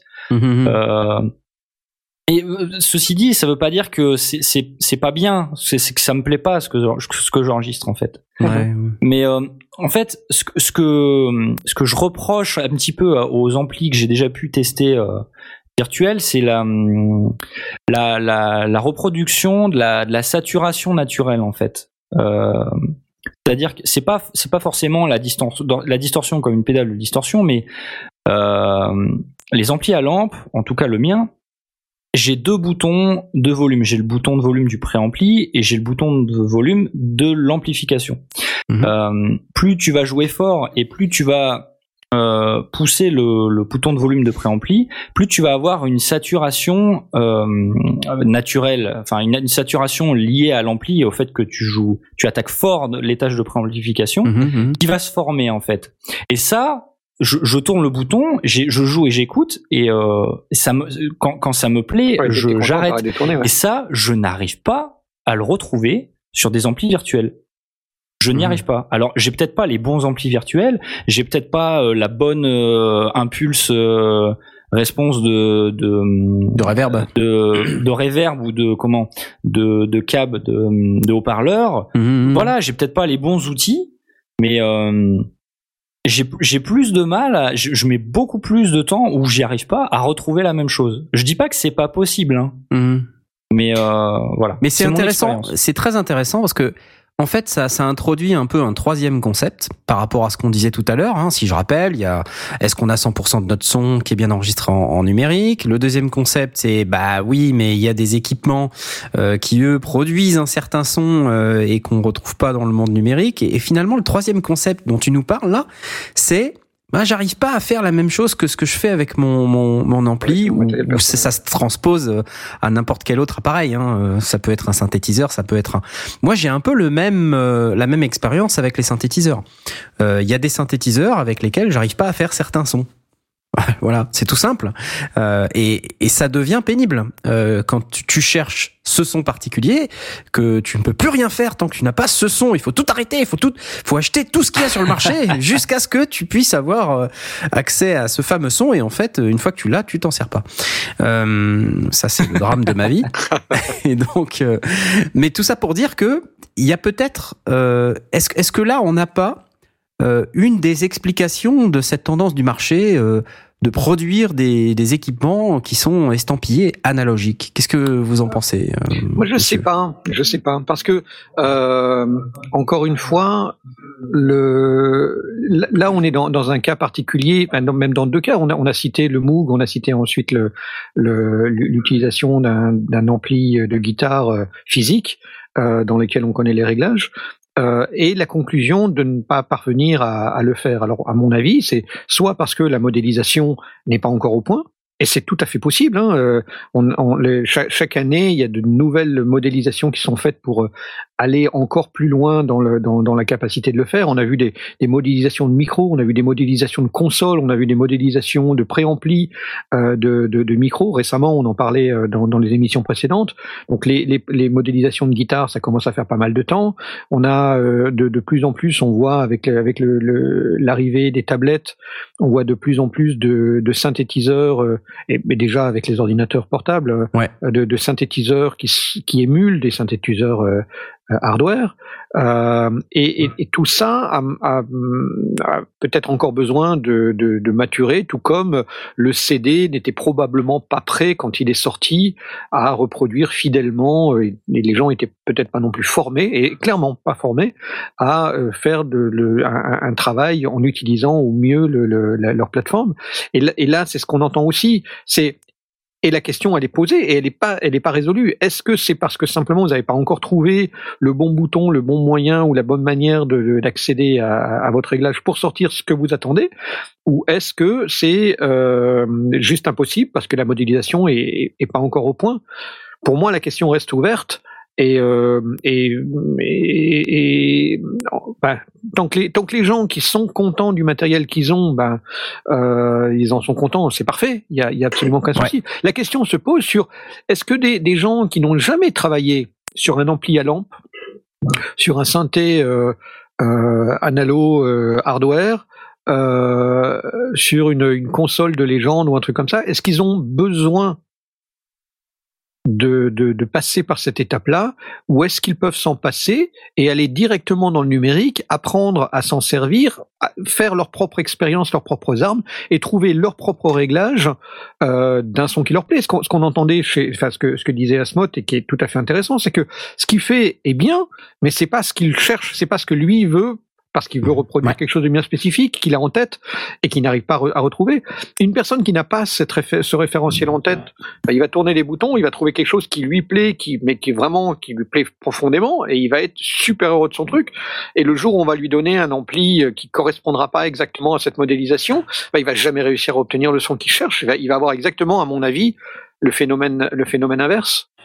Ça rejoint un peu ce que dit euh, Tom Dandé sur Twitter. J'aimerais juste ouvrir une parenthèse parce que je trouve que ce qu'il dit est très intéressant. Il dit, certes, mais quelqu'un qui ne manipule que du numérique avec des consoles sur lesquelles il assigne des potards virtuels, il a ses habitudes. Préférer réfléchir son placement de micro au réglage du plugin, c'est subjectif. Oui, je crois que c'est une question d'expérience personnelle. Mais ouais. c'est totalement subjectif. J'ai jamais dit le contraire. Hein. Alors voilà, je crois que c'est directement lié à son expérience personnelle et, c'est tout à fait acceptable, tout à fait recevable. Exactement. Et c'est pour ça que je pense que moi, il y a aussi une grosse part de d'émotionnel, d'affectif et de sensitif dans la manière dont on a de travailler sur sur nos instruments ou sur la musique qu'on produit, et que euh, il y aura toujours de toute façon, euh, on va toujours comparer euh, ce qu'on a avec euh, ce qu'on voit ou ce qu'on entend ailleurs, avec d'autres matos, et on trouvera toujours de toute façon quelque chose à redire sur un plugin, sur un instrument, sur un ampli, qui soit virtuel ou pas. Il y aura toujours euh, quelque chose qui va euh, qui va nous dire que c'est moins bien. Mais, mais c'est c'est très vrai, mais c'est vrai, c'est parce que ça, ça fait appel à plein d'autres. Il y a, y a plein d'autres éléments qui rentrent en ligne de compte. Hein. Euh, on parlait tout à l'heure de Asmot, il nous dit, euh, moi, j'aime bien avoir le bouton de préamp et le bouton de volume, euh, le bouton de gain pour pouvoir avoir du son dans la tronche, parce que c'est de ça dont on parle. Euh, quand il nous explique sa guitare et son ampli de guitare, c'est de ça dont on parle. Mmh, c'est le son dans la tronche, c'est les, c'est le, c'est le, c'est les décibels au travers de la gueule. Euh, c'est, de ça de, dont il a besoin. C'est, finalement à la limite euh, s'il est capable d'avoir la même chose euh, à partir d'un Le Pou avec euh, le bon cabinet, les bonnes enceintes et la bonne dose de, de décibels. Peut-être que ça va le faire et s'il a les deux boutons qu'il recherche, ça va être aussi plaisant que d'avoir accès à son ampli. Après, il Est-ce que d'ailleurs on peut on peut euh, directement parce que ça de nouveau on a on a une, une audience qui n'est pas que musicienne. Est-ce qu'on peut faire directement la part des choses entre ceux qui sont musiciens, donc on parle véritablement de de, de, de fabriquer un son, de jouer de la musique, euh, et ouais. d'un autre côté tout le reste les podcasteurs, les réalisateurs de saga MP3, les vidéastes. Est-ce qu'on peut être clair que ceux-là, dont je fais partie aussi, hein, euh, donc je, je, je, ne les pointe pas du doigt, mais ceux-là n'ont pas à l'heure actuelle d'intérêt à aller vers un équipement entre guillemets analo. Mais ils l'ont pas d'ailleurs. Enfin, je mais pas... ils l'ont peut-être. Ils peuvent très bien avoir si, décidé ouais. d'avoir un ampli à lampe euh, ou, ouais. un, ou, un, micro à lampe. Euh, et, non, mais et donc, ou une, coup, table, euh... une table de mix analogique. Mais c'est parce que ils ont que ça entre guillemets. C'est parce qu'ils ont pas le choix. Mais enfin, s'ils avaient le choix, ils passeraient que sur le numérique, je pense. Enfin, tu parles bien d'un intérêt moi, qualitatif. Hmm. Tu parles pas d'un intérêt euh, autre que qualitatif ou technique. Ben, Enfin, S'il n'est pas qualitatif ou technique, il est forcément artistique. Donc euh, la question est est-ce qu'on a besoin de rajouter une touche artistique euh, dans le dans le dans le dans le son spécifiquement dans ce que va nous apporter euh, censément le- l'analogique euh, pour faire une saga MP3, un podcast euh, ou, ou, une- ou un, ou un court métrage? Surtout, c'est que les, les avantages qu'aurait éventuellement euh, l'analogique sur une qualité de son ou je sais pas quoi euh, sont contrebalancés immédiatement. euh, en tout cas pour ces productions-là qui sont sans doute, enfin qui sont dont les, dont les workflows sont peut-être plus compliqués parfois, enfin pas systématiquement, mais par euh, juste euh, les problèmes de stockage du son, euh, parce que bon, les cassettes, etc., Ouais. euh, sur la manipulation, etc. Enfin, je pense, je ne vois pas l'intérêt aujourd'hui, mais je veux bien qu'on me dise le contraire. Non, mais je veux- je veux- je veux juste producteur qu'on- qu'on- audiovisuel autre que de la musique, euh, de porter euh, de l'attention particulière pour de l'analogique dans le son. Enfin, je le comprendrais pas. Parce que déjà Parce qu'ils le que- font déjà bah- plus pour la vidéo, enfin de moins en moins pour la vidéo. Oui. Euh, les gens qui sont euh, fous euh, des euh, du tournage en euh, X millimètres, 8, ou voilà, enfin il y en a de moins en moins, mais bon, ils pourraient tous avec des RAID ou des ou des Canon euh, directement en numérique. Euh, genre, je vois pas l'intérêt aujourd'hui de, de- Bah, après, de si tu compares euh, une Super 8 d'un côté et une Red de l'autre, euh, il y a une différence. Ben oui. Oui, oui, elle mais-. C'est de la vidéo, c'est pas de l'audio. donc, Oui, voilà. pour, Oui. pour, pour moi, euh, c'est- là où je veux faire la- le, le- le truc, c'est que est-ce qu'on est d'accord pour dire que la question que l'on est en train, sur laquelle on est en train de débattre, est spécifiquement une question d'artiste Mm. liée à la musique, à la production de, de, de musique chez les les musiciens des podcasteurs. artistes. euh, Non, je suis pas d'accord que ça soit lié qu'à la musique, mais je suis d'accord sur ton ton argument, qui est euh, que on recherche en fait euh, de manière consciente euh, une typologie de, enfin un certain résultat euh, qui n'est pour aujourd'hui, pour l'instant, pas possible d'obtenir de manière simple ou pas possible du tout parce que la modélisation n'est pas prête, n'est pas au point ou ne procure pas les mêmes sensations ou enfin peu importe. Et donc, on va, de manière consciente, aller chercher des vieux appareils ou des appareils qui sont pas forcément vieux, mais qui utilisent des technologies qui ne sont pas numériques et qui sont donc analogiques pour pouvoir obtenir l'effet recherché.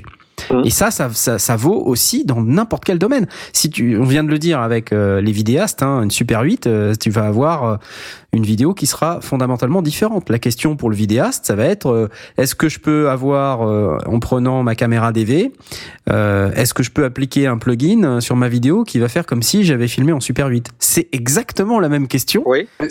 Qu'en audio.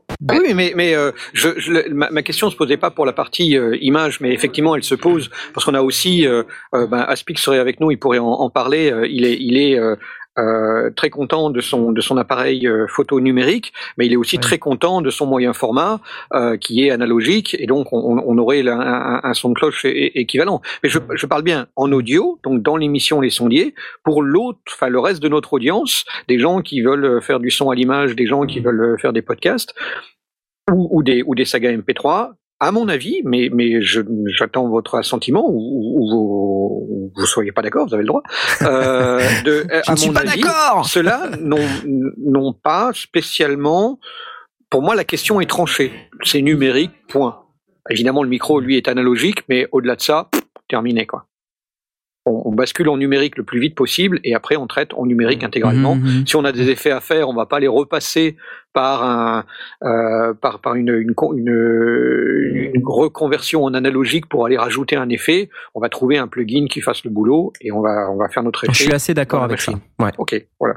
Euh, c'est parce que c'est intéressant parce que ça veut dire que ça on, on- on réduit la question et elle est, elle est pas mince à une catégorie assez spécifique euh, qui sont les artistes musiciens. Euh, Ou n'importe quel type d'artiste qui utilise l'audio. Hein. Qui utilise l'audio. On peut très bien faire de- ouais, oui. de l'audio sans forcément être musicien. Euh, on peut très bien vouloir que euh, sa fiction audio, euh, elle ait un certain son et que ce son aujourd'hui n'est pas reproductible avec euh, des avec des équipements numériques. Et Je vous sais pensez pas, que hein. c'est le, c'est- vous pensez que c'est le cas? On va, on va prendre quelqu'un euh, qui fait partie des des, des plus euh, chercheurs et des, des, des plus euh, pointus en matière de d'ambiance sonore et de et de de, de, de résultats. Euh, Jay, est-ce que tu penses avoir besoin d'analogique dans tes productions? Euh, Dis oui, dis oui. Dis oui, histoire qu'on oui, le débat. dis On a oui. encore, Alors, je, encore une je- heure et demie. je vais dire oui, mais euh, je je pense pas en termes de matos. Je vais prendre un exemple. Euh, David Wistruist, quand il a fait, euh, je crois que c'était euh, ah euh, En termes de bruitage, tu veux peut-être dire, non? Ouais en termes de bruitage. Ouais. Poséidome, euh, Non, euh, cette toute première. Libellule euh, ah, non. Les euh, aventuriers de l'improbable. Amphibroisie. Oui. Oh. Euh, il est allé euh, pour faire ses bruitages de, de, de, de sous-marin d'un mec qui nage euh, sous Il y l'eau. avait un côté assez glauque. Il vou- il voulait des, des, des textures de l'eau qui ne soient pas Voilà. uniquement. euh, Il a glissé un enregistreur dans un préservatif et il l'a plongé sous l'eau. Et pour moi, euh, ouais, c'est c'est- Le mec, Malin. Mais le a mec, il a des coronesses quand même. Hein. il, il a pas lu toutes les news comme quoi 80, enfin 99% des préservatifs seulement sont complètement étanches? ah bah faut savoir Hein? prendre des risques. Ah, il a pris des risques. Mais ok, d'accord. Le, le, mais le, le, il est parti d'un son analogique, tout comme euh, certains euh, producteurs de, de, de saga MP3 vont utiliser une, une entre guillemets simple banque de bruitage. D'autres vont trouver des banques de bruitage extrêmement pointues, faites dans des dans des conditions euh, vraiment idéales. Et d'autres disent non, non, ça c'est pas Oui. pour moi. Je veux mes bruitages à moi et je les fais moi-même. Bon, ça c'est c'est access- ac- acceptable et c'est compréhensible. Mais mais a- pour moi la chaîne reste numérique. Hormis Oui, le micro, oui. ça reste intégralement numérique. Complètement. Alors, je vais- Et là, encore une fois, il y a aussi une question d'amusement dans le fait de de de, D'utiliser un préservatif. de faire ces bruitages. D'utiliser un un Ouais, mais préservatif dans, dans autrement. un sens, quand tu prends, par exemple, je veux dire, pour prendre, pour enregistrer tes bruitages, par exemple, tu vas prendre un Zoom H4, c'est du Ouais. numérique. Ah oui, Donc, c'est euh, ce que, quel c'est est ce que je l'intérêt- dis.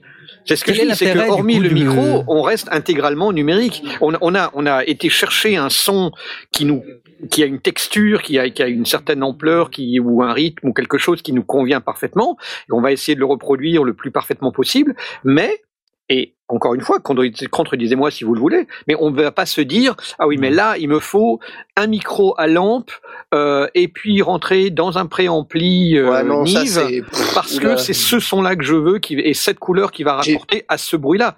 J'ai pas suffisamment, j'ai pas suffisamment d'expérience pour euh, pour euh, distinguer un certain type de matos qui fait un certain type de son. Donc, euh, j'aurais tendance à dire que je vais pas regarder en fait. Je vais, Alors. je vais tant, que j'ai les spéc- tant que j'ai les spécificités que je veux.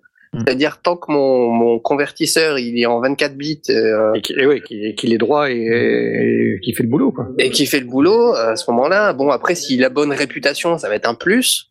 Euh, mais euh, en dehors de ça, euh, euh, je j'ai pas suffisamment d'expérience pour me dire je veux tel micro euh, avec branché dans tel préampli ou dans tel convertisseur euh, parce que je veux tel son. Après, euh, Blast, tu, tu, tu sais certainement, tu connais certainement cette anecdote. J'ai pendant très très longtemps recherché le son cinéma, le son très spécifique. Oui, oui. Qu'on L'espèce entend. de, de, de buzz qu'on entend, dans, enfin, de, Voilà, ce, quand on, cette quand gra- on ce va- grave qu'on a au cinéma. Ouais. Voilà. Et pendant très très longtemps, j'étais persuadé que c'était une question de matos, qu'il fallait euh, des micros euh, ultra directionnels, euh, avec des préamplis qui coûtent euh, 6000 euros. et je me suis dit, un jour, quand j'aurai des sous, que j'aurai plein de sous, j'essaierai, je prendrai un micro canon avec une grosse moumoute, et puis un, gros, euh, un gros enregistreur, et puis euh, je ferai comme sur les plateaux cinéma, sauf que je ferai une, une fiction sonore avec. C'est c'est un petit peu débile parce que bah, c'est pas comme ça que ça fonctionne non plus. Donc euh, Mais on est bien d'accord que là, là on, se- on se positionne à un, à un- une- à un niveau différent et, euh, et on peut encore une fois en, en débattre. J'ai rien, j'ai rien contre Bah, ça. Si d'ailleurs s'il y a débat, euh, Peut- mais Peut-être euh, que les, les gros gros matos, mais là on sort euh, encore une fois de, de- du potter et tout ça. Mais est-ce qu'avec du gros gros matos professionnel de, prise de son, on va qu'on va obtenir faire mieux? Est-ce qu'on va faire mieux? Est-ce qu'on va obtenir un résultat cinéma avec du matos qu'on prend en prise de son cinéma? Mais si on l'utilise en faisant un podcast, est-ce que notre podcast il sonnera comme s'il sonnait comme un film? Alors, on, en, on en revient à la question de si on a si on a les doigts et l'expérience, on, on y arrivera probablement. Mais si, on- si on regarde chez Sound Designer, euh, qui est un excellent forum euh, euh, sounddesigners.org, euh, on- systématiquement, il y a une, une distinction immédiate. Et d'ailleurs, on l'entend, on, on le voit aussi sur euh, les forums d'Arte Radio. Euh, dès qu'on parle de captation pour la radio, de captation professionnelle, on n'est pas du tout dans du matériel de type Zoom. On est systématiquement dans de l'appareil de type Nagra et autres. On est, on est aussi dans du numérique, quoique déjà il y a, il y a aussi des, des, des fous furieux de l'analogique en Nagra. Bon, ça c'est encore une, une vision qui est, peut-être, c'est c'est mon avis, mais qui est peut-être dépassée. Mais en tout cas, ils vont dans des préamplis et dans du matériel numérique encore supérieur et largement supérieur à tout ce qu'on peut avoir nous en tant que home studiste avec nos zooms.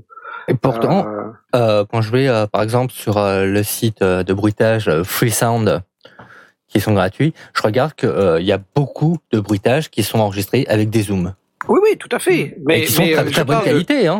Oui. Encore une fois, je, je, je, je n'en doute pas une seconde, mais je, je constate que chez les gens dont c'est le métier, les professionnels, ils ne considèrent absolument pas la- le, le, le fait d'aller sur euh, sur des micros euh, de type Rode ou, euh, ou des ou des ou des zooms. Pour eux, c'est du choups et du Nagra et pas en dessous. Alors, alors, est-ce que ça, ça commence pas un peu à changer? Parce que, enfin, je, je vois quand même toute une génération de gens, euh, je sais pas, qui ont. Enfin, alors après, c'est peut-être t'as la voie royale en passant par euh, certaines formations où les gens ne jurent que par des marques extrêmement, euh, voilà. Mais j'ai l'impression qu'il y a beaucoup de nouveaux créateurs qui euh, font des choses de très bonne qualité et qui se trimballent, enfin, qui, qui utilisent des zooms parce que notamment sur les tournages, euh, c'est plus pratique, ça marche bien, etc.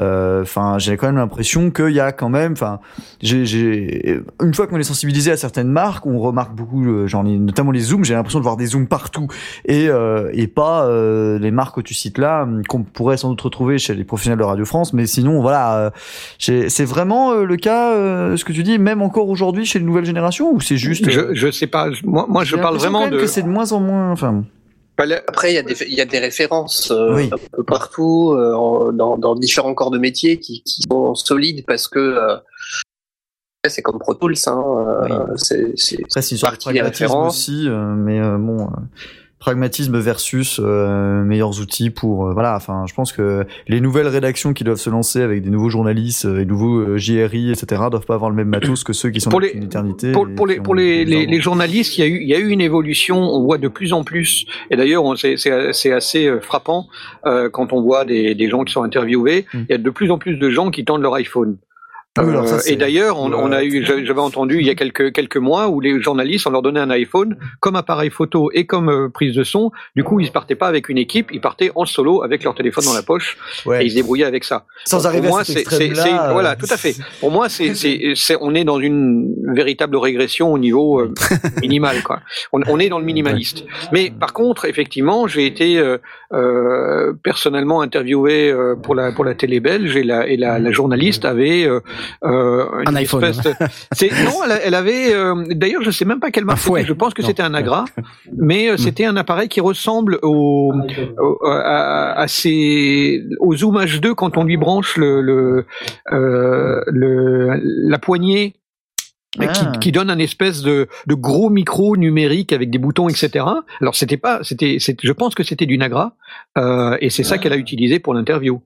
Euh, donc on était de nouveau sur une journaliste de la RTB, donc euh, une, une chaîne euh, nationale qui, euh, qui a, qui a, euh, qui considère pas moins que ça pour, le, pour ses journalistes.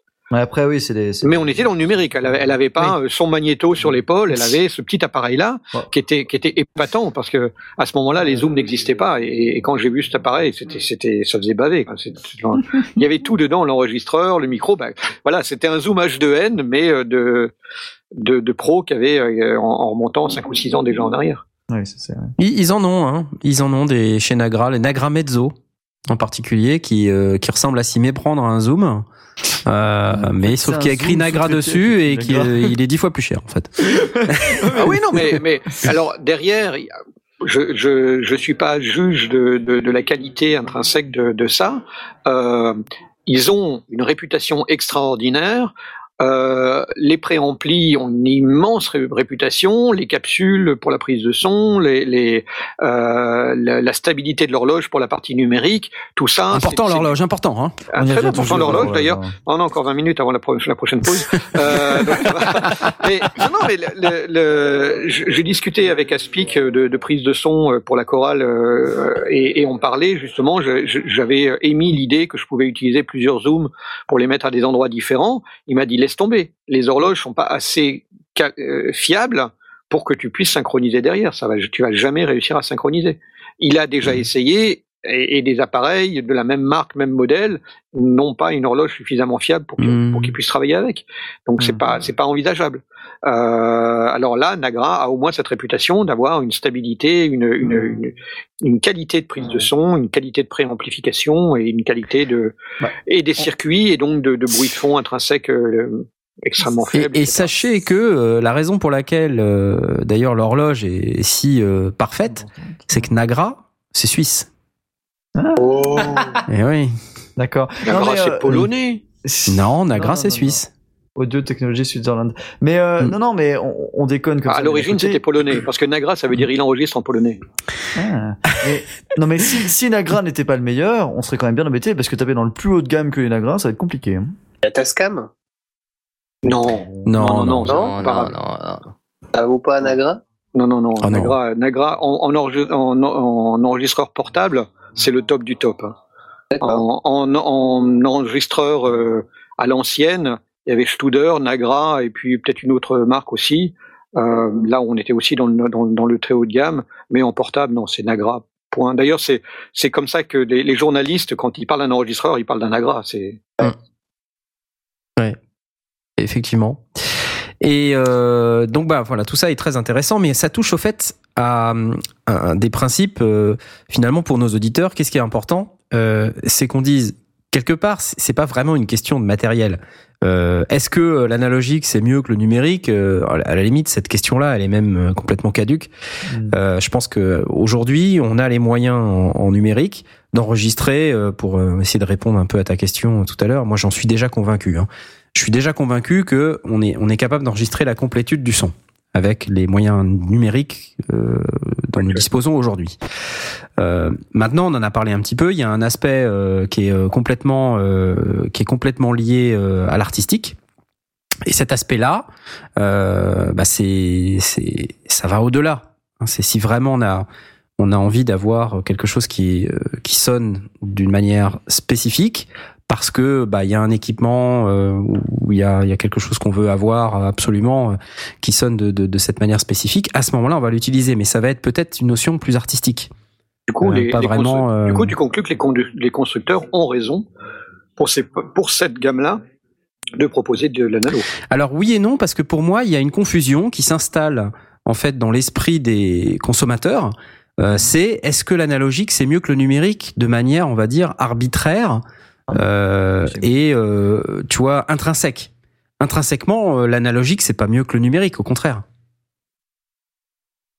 Oui, oui. Oui, non Ouais. Êtes-vous d'accord C'est, ouais. C'est En fait, débattable. Là, on, est dans. On, on- on est dans, dans le dans, dans le tripal. Hein. Si on est, enfin pour moi, si on essaye de répondre à une question aussi large que ça, on brasse de l'air, quoi. Franchement, hein. Ouais. Enfin, pour moi, ça n'a pas forcément d'intérêt de répondre à une question aussi aussi large que ça, quoi.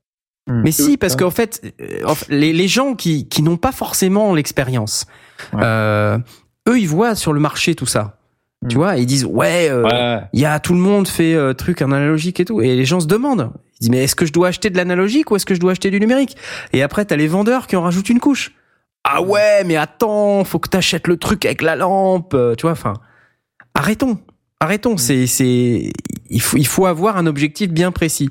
Et il faut avoir, euh, bah, si vous voulez euh, savoir de, de, de quoi effectivement vous avez besoin, il faut il faut l'entendre d'abord.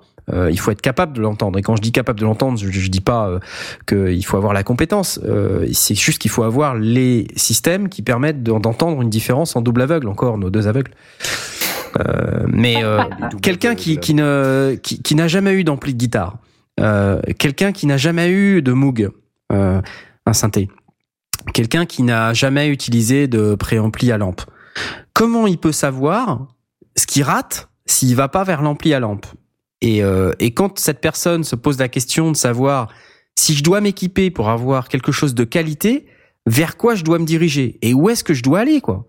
Est-ce que je dois aller acheter de l'analogique ou pas? C'est le marché aujourd'hui, mais il perd les gens totalement. Et il y a que une une catégorie de gens euh, qui savent à peu près euh, ce qu'ils cherchent. Et encore, euh, je pense que c'est pas très clair dans l'esprit de certains, qui vont aller vraiment vers les équipements. Et il y a toute une partie, mais à mon sens c'est la masse de la population qui achète aujourd'hui du matériel audio numérique, qui achète des trucs analogiques sans savoir pourquoi ils achètent des trucs analogiques, simplement parce que le marché met un, gros zoom là-dessus, fait un gros focus sur l'analogique, parce que effectivement, ça correspond sans doute à une demande bien spécifique euh, et qui est pour moi quelque chose qui est plus artistique que technique.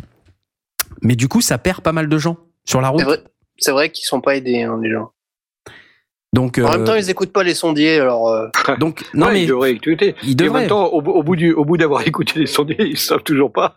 Globalement, hein, voilà. euh, alors, Si euh, on n'est pas d'accord, forcément. euh, Mais non, je sais pas parce que c'est assez clair finalement là où on va. Euh, Non, moi, C'est- en- Globalement, c'est du feeling, tester, si ça vous plaît, euh, bon bah pourquoi pas, mais euh, il y a des avantages au numérique et des avantages, euh, il y a euh, du feeling avec l'analogique et des avantages au numérique. Euh, testez, si ça vous plaît, eh ben euh, faites-vous plaisir, mais globalement voilà, pensez pas qu'il y ait euh, soit systématiquement meilleur l'un ou l'autre. Bon, en matière Ah. de production musicale, euh, je continue à être euh, intimement persuadé que euh, au minimum l'instrument majeur, donc, bah euh, dont, dont on est le, le, le, le joueur. Donc si, si, on, si on enregistre euh, un- pour son plaisir euh, des, des, des morceaux, il y a des gens qui font ça très bien, de- de- d'enregistrer euh, une chanson avec tout le tout l'accompagnement, ils jouent tous les instruments. Alors ils sont plus ou moins compétents, mais alors ils vont être plutôt claviéristes ou plutôt euh, euh, guitaristes ou plutôt euh, batteurs, euh, et ils savent de jouer de- d'autres choses. Cela, à mon sens, on en revient à la, à la- au sentiment que, d'ailleurs, on l'a pas abordé, mais, mais on, enfin, on l'a abordé ja- jadis euh, euh, avec avec Aurine. La batterie, est-ce qu'on prend une batterie électronique ou est-ce qu'on prend une, ba- une batterie euh, avec des vrais fûts, avec des vrais pots euh, Est-ce qu'on prend donc, si on est batteur, il y a quand même des chances qu'on ait envie de- d'enregistrer vraiment une vraie batterie. Et puis le reste des instruments, bah, si on fait ça à la souris avec avec un contact, bah, peut-être que ça fera le boulot parce que finalement, euh, on sera capable de trouver le- le- l'effet qu'on veut. Et si on est guitariste, on voudra ses guitares et on, va enregistrer ses guitares dans les conditions qui nous conviennent. Et la basse, on va l'enregistrer avec un, truc branché dans la, carte son. Ce sera pareil pour le synthétiseur. Je pense que le, le, le musicien lui-même, il se laissera pas bluffer euh, par euh, par une, une, une émulation, sauf si euh, il a son, son truc principal et que il veut des guitares supplémentaires et qu'il veut pas avoir 30 30 amplis à la maison et quand du coup il va avoir un pod. C'est un petit peu comme moi. Moi j'ai j'ai un PV euh, quand je veux enregistrer, sur, enfin quand je veux jouer sur un vrai ampli, j'ai un PV. Alors c'est pas un PV à lampe, c'est un PV euh, à, à transistor qui me me satisfait amplement, mais qui me satisfait amplement. Encore une fois, je suis pas, je joue pas dans un groupe, je joue uniquement pour mon plaisir euh, et je joue de, de- de plaisir. l'électrique depuis relativement peu de temps. Par contre, euh, j'ai aussi un pod et, et- et j'en suis content, mais j'ai j'ai pas les mêmes implications qu'un qu'un. Enfin, j'ai pas de de, de de velléité artistique dans le, dans le but, j'ai pas l'intention d'enregistrer un, un disque Mhm. d'enregistrer quoi que ce soit. Quand j'enregistre des trucs, c'est pour faire marrer mes mômes. Euh, et, c'est tout, quoi. Ça va pas plus Mais loin tu sais, il ça. y, a- y a pas que les gens qui ont l'intention d'enregistrer des trucs commerciaux qui qui tombent euh, dans le drame marketing de l'analogique. Ouais. Euh, moi, je suis aussi un peu dedans, euh, mais la raison pour laquelle je suis un peu dedans, c'est parce que je cherche un certain type de son. Euh, et tu vois, c'est comme les pianos. Hein. On parlait des guitares, mais les pianos, c'est la même chose. Est-ce qu'il vaut mieux euh, un Steinway ou une librairie Contact? Euh, L'un des deux prend un peu moins de place que l'autre. Ouais, alors Euh, en vrai sans mais non, mais là tu ce que tu dis là est vrai parce que vous en avez parlé mais en fait vous avez toujours un peu euh, tourné autour du sujet alors que moi en tant que naïf c'était le truc auquel je pensais qu'on avait vraiment passé du temps dans les émissions comme quoi hein, euh, qui était euh, globalement euh, euh, l'instrument vrai versus la banque. Euh, la banque de son ou euh, l'instrument 100% virtuel parce que là on parle des, des outils ou éventuellement des VST euh, versus euh, le le- l'ampli etc mais il y a aussi le fait que voilà euh, alors en double aveugle je pense que là euh, puisqu'on est dans l'émission les doubles aveugles on l'entendrait directement mais euh, voilà euh, je pense que euh, quand vous entendez un aspic euh, faire toutes ces musiques et en fait bah, il joue de un ou deux instruments dedans où il demande peut-être à Asmod de faire quelques notes à quelques endroits mais globalement sinon euh, c'est entièrement du euh, du euh, du euh, numérique à banque de son Top Momood de chez Native Instruments. Euh, pourtant, tout- la plupart des gens se font complètement bluffer et ils s'en rendent même pas compte parce que ben voilà, c'est des outils quand même qui se sont perfectionnés au fil du temps. Et euh, certes, quand on y connaît par cœur, on arrive à retrouver euh, euh, les instruments qu'on doit retrouver de A à Z. Moi, j'y arriverai jamais, mais je, je- je crois tout à fait que ça s'entend. Euh, mais en attendant, euh, voilà. euh, Et ça, je m'attendais vraiment qu'il y ait plus de débat là-dessus. Enfin, globalement, euh, quand vous êtes spécialiste, euh, enfin, d'un certain instrument et que vous savez, vous, vous savez très bien le faire et etc. euh, à quoi bon euh, demander à 12 milliards de personnes de vous faire le reste, quoi? Enfin, Tu vois ce que je veux dire? Pas, mais pas, pas- pas je- oui, mais pas. Putain, j'ai du mal à parler. De. L'émission, les ça dépend. Non, mais ce que ce que ce qu'on essaye de d'expliquer, euh, t'as raison, t'as as raison. La banque versus l'instrument, d'accord. Mm. Mais c'est encore plus compliqué que ça parce qu'aujourd'hui, t'as des banques d'instruments analogiques.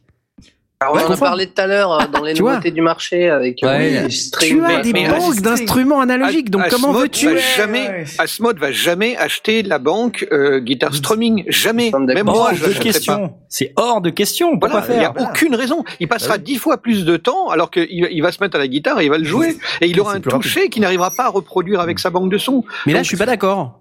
Ah, Non. sans, sans y passer dix fois plus de temps, il a aucune chance. Mais eh, attends, il a aucune chance. Excusez-moi maintenant. Du coup, bah, je me fais l'avocat du diable également. Vas-y. Il n'a aucune chance d'obtenir le même son que le son de Strum d'Acoustics. Ah ça Parce c'est que clair.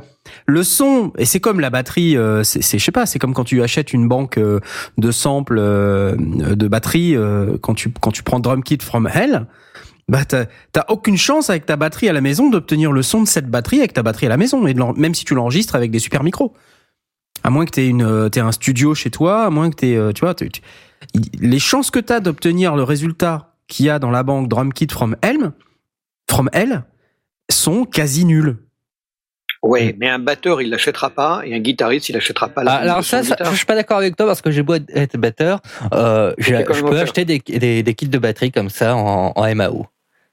ah. Bon, ah bah voilà, non mais voilà, voilà un élément. Allez, on continue. On, on est reparti dans le débat. Cette émission n'est pas la- terminée. La, pause musicale. Mais non, parce que ça, ça rejoint la question de, de, de Stan. Elle est, elle est, elle est pertinente. Est-ce que euh, et, et, et j'ai eu l'impression, et moi je, moi je le partage aussi, j'ai eu l'impression que euh, Casmot a, a- est pas du tout dans, dans cet état d'esprit. Personnellement, j'achèterais pas cette, cette banque de son en guitare, euh, alors que je m'offrirais, je peut-être bien une, une batterie. Euh, donc voilà. Je je sais pas. Euh, pour pour moi, euh, si c'est ton instrument principal, j'ai du mal à croire. Hormis peut-être euh, rajouter des trucs ou peut-être une guitare derrière, mais même même franchement, je prends la guitare, je mets sur mes genoux puis je joue le truc. Sauf si vraiment je veux faire un truc qui est tellement au-dessus de mon niveau du Alors, guitaristique oui, et là j'oublie quoi. Ça. Non, mais là, je vais prendre un peu un, un contre-exemple. C'est vrai que moi, en tant que batteur, euh, même si je pourrais jouer, euh, les, on va dire, les rythmes euh, de, de certains morceaux, bah, je préfère utiliser des instruments virtuels. Pourquoi? Parce que déjà, le son sera meilleur. Et puis, c'est question de la prise de son. question de la prise de son, et puis ça sera beaucoup plus rapide. Parce que devoir euh, régler, euh, je sais pas combien de micros sur une batterie pour arriver à avoir un son correct, ça va prendre trois plombes. Alors qu'on arrive avec une petite partition MIDI, pouf, on, on fout le, on fout le kit batterie, euh, genre un Easy Drummer ou je sais pas quoi, et puis hop, c'est parti. Quoi. On a, on a un son presque nickel, quoi. Mhm. Euh, pour une guitare, par contre, je suis d'accord que euh, prendre une banque de son guitare, pour moi, ça ne sert à rien.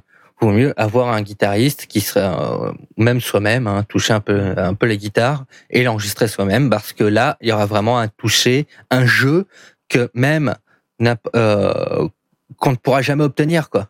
Hmm. Oh, Même encore aujourd'hui, c'est la question que je me pose en fait, parce que moi je, je Attends, suis un pas toucher, vraiment même la- Ouais. À toucher Oui, oui. sur une guitare, euh, ça, ça se reconnaît. Enfin, les grands guitaristes, tu reconnais leur toucher, leur, Oui, leur manière de, de faire sonner une note, elle est unique, quoi. Elle est À partir d'un certain niveau. Alors que les, euh, les batteurs, non, quoi, tu vois. Ah, Ouais, les batteurs. C'est vrai, en fait, c'est ce que vous dites mais- Bah, c'est ce que c'est ce que tu dis, Aurine, j'ai l'impression. Non, non, non, non, pas du tu dis juste que c'est plus facile, c'est C'est moins, plus moins facile. Bah, en tout cas, d'un point de vue, on va dire, studiste. Hmm, Oui.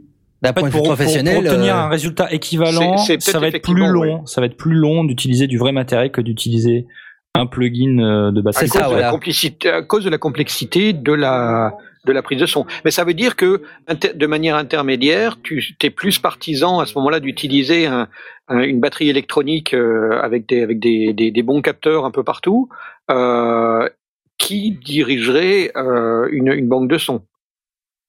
Vrai ou faux? Hmm, pas vraiment. Pas vraiment?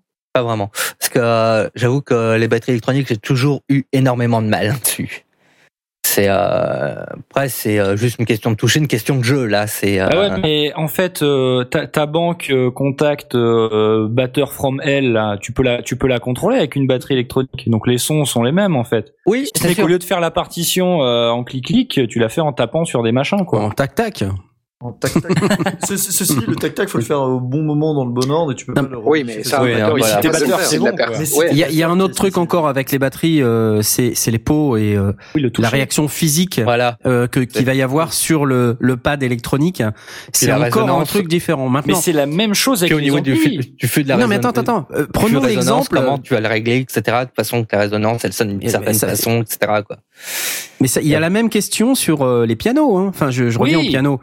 Un piano aujourd'hui, euh, un, un toucher avec un clavier 88 notes, toucher lourd, euh, super marteau, euh, truc muche, Hammer Pro plus plus. Euh, non mais bah, attends, je, je déconne pas. Les claviers, les le fabricants de claviers marteau. Et euh, super graded Hammer, euh, ouais ouais, c'est c'est des trucs avec des marteaux exprès pour euh, Pour reproduire simuler, reproduire le feeling d'un piano. Et euh, honnêtement, Mhm. enfin, moi j'en ai un. C'est bon, j'ai pas le- forcément le meilleur, mais j'en ai un qui est très bon. Et euh, il y a plein de gens sur euh, sur internet qui qui, qui débattent sur les touchés euh, des pianos. Oui, d'ailleurs. Donc, il y en a beaucoup qui le- disent, le ouais, c'est toucher très d'un proche. piano à queue par rapport au, au toucher d'un piano droit, c'est c'est déjà différent. Oui, mais C'est déjà différent, voilà. Oui. Et, Là- et donc il y a plein de gens qui débattent sur les sur les touchés de piano. Et pour autant, et ben quand on joue euh, d'une batterie contact, même si elle fait 12 gigas, euh, ben il y a, il y a encore euh, des gens qui disent ah ben non c'est pas pareil. Ah oui, évidemment, c'est pas pareil, parce que euh, le, le, le, le toucher d'un piano, les touches lourdes euh, ou euh, le, le, le- les pots d'une vraie batterie comparé aux trucs plats des batteries électroniques, ça joue aussi sur la performance. Si Sur les le- ghost le- notes, sur les, beaucoup de choses. Mais justement sur les Si pianos, le on est en train de dire sur on est en train de dire sur les pianos que c'est quasi parfait. C'est pas comme les batteries. C'est enfin c'est pas comme les batteries électroniques ou les batteries électroniques, c'est vrai que ça fait ploc ploc. Euh, mais sur les pianos, les super graded hammer action de, de ouf là, c'est Ouais. c'est t'es- t'as un Steinway quoi. Enfin c'est vraiment euh, tiens, je veux dire en ouais double aveugle, studies, c'est ça qui s'achète. en double est- sourd, tu vois. On est, on est Euh, bien d'accord, on est bien Ouais, d'accord mais- que les home studies, à ce moment-là, s'achètent un bon, un bon clavier et puis euh, une, une super banque de son, non? Ils vont pas s'acheter un Steinway, c'est Ah impossible. bah oui, évidemment. Oui, Ah oui. évidemment, oui. moi, moi j'ai un, j'ai, euh, j'ai une autre vision aussi de ça. C'est, euh, moi j'aime beaucoup le, le rock progressif. J'ai envie d'en faire, mais euh, je sais pas jouer de guitare et euh, et ça fait euh, peut-être 15 ans que j'ai pas joué de batterie. Donc moi je vais aller chercher des banques de sons et je vais jouer de la guitare avec mon clavier.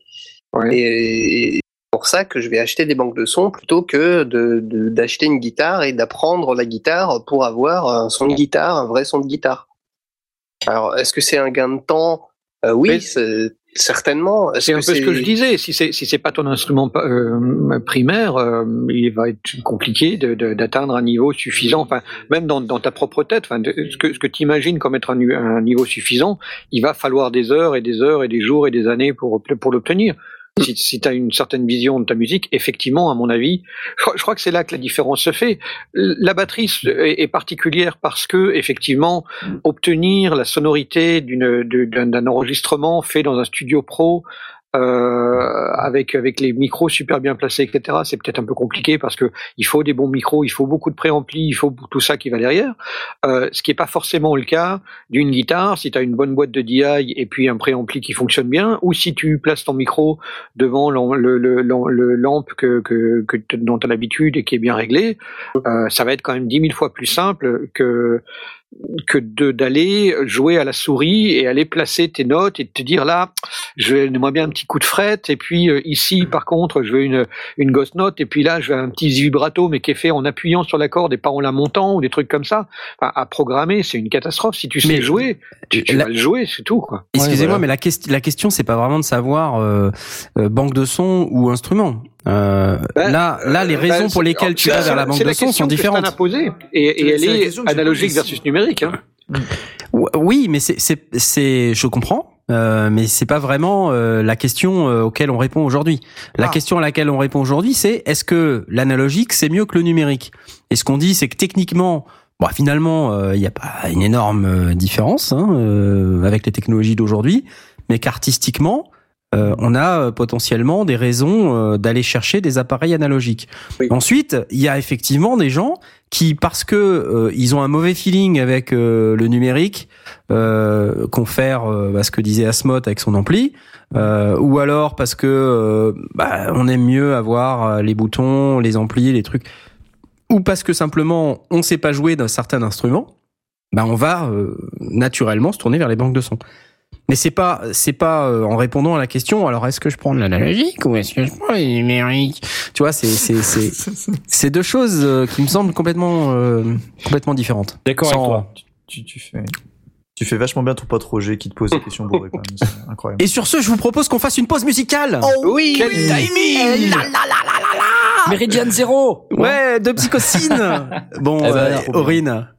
Alors, euh, pour cette euh, nouvelle pause, donc, euh, bon, un classique, Balrock Boogie de Diablo Swing Orchestra. Balrock Ouais, Boogie, le Diablo Swing Orchestra. Butcher ciao. À tout de suite. à tout de suite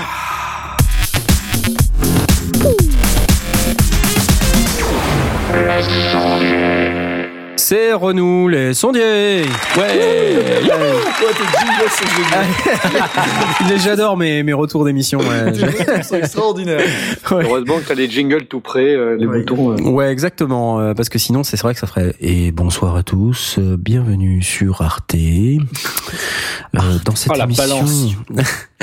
Donc voilà, non, non, c'est. Et c'est que concours nous revoilà les sentiers, bravo. Ouais. Tu vois, ça fait un peu euh, Jean- euh, Christophe de Chavannes, un peu, tu vois. c'est les sondiers alors qu'on revient à chaque fois dans la même émission ce qui, ce qui est Bah ouais, frustrant. C'est les sondiers, bah oui, c'est évidemment, c'est pas les plombiers, tu vois. non les, les, Les pas mal. plombiers. plombiers. Alors, euh, chasse d'eau euh, analogique ou chasse d'eau numérique?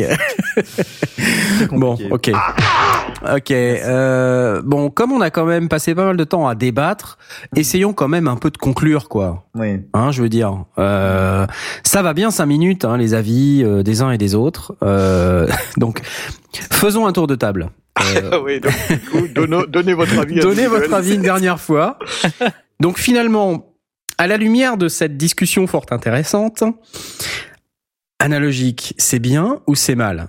Allez, Asmod, tu commences. C'est bien. Voilà.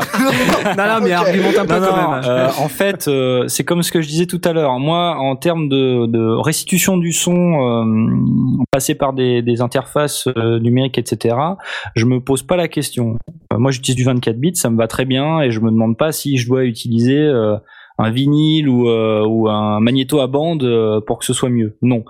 Euh, par contre, euh, en termes de, de, de restitution de son de guitare, et là, si Aspic était là, il serait mort de rire parce que les, les guitaristes, ils diraient c'est c'est une sale race, c'est des sales bêtes.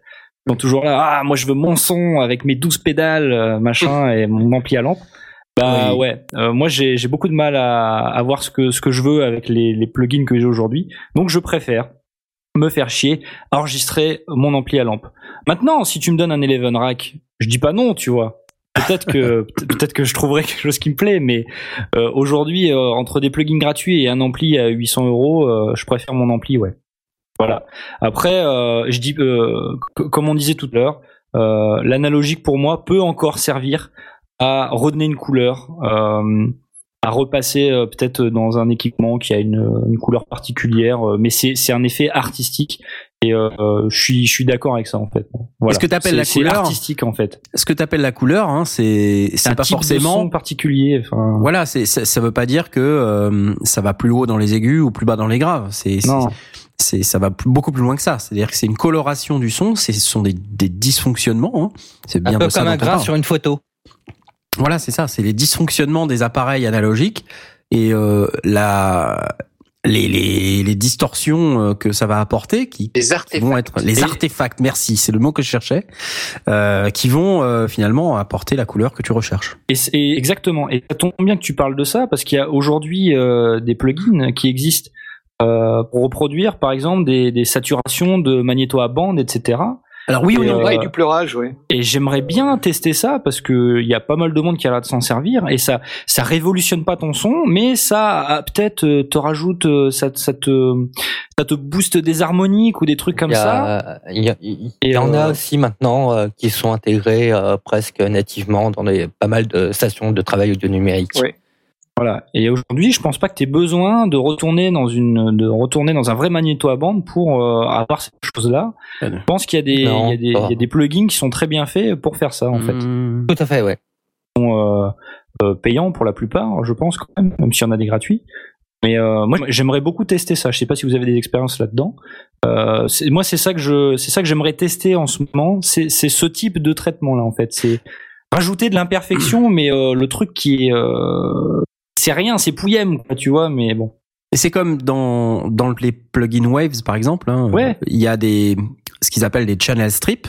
Ouais, c'est ça. Euh, c'est-à-dire une tranche de console d'une marque bien, bien connue, euh, d'un modèle bien spécifique. Hein, je sais pas, on va prendre par exemple une SSL ou une Nive.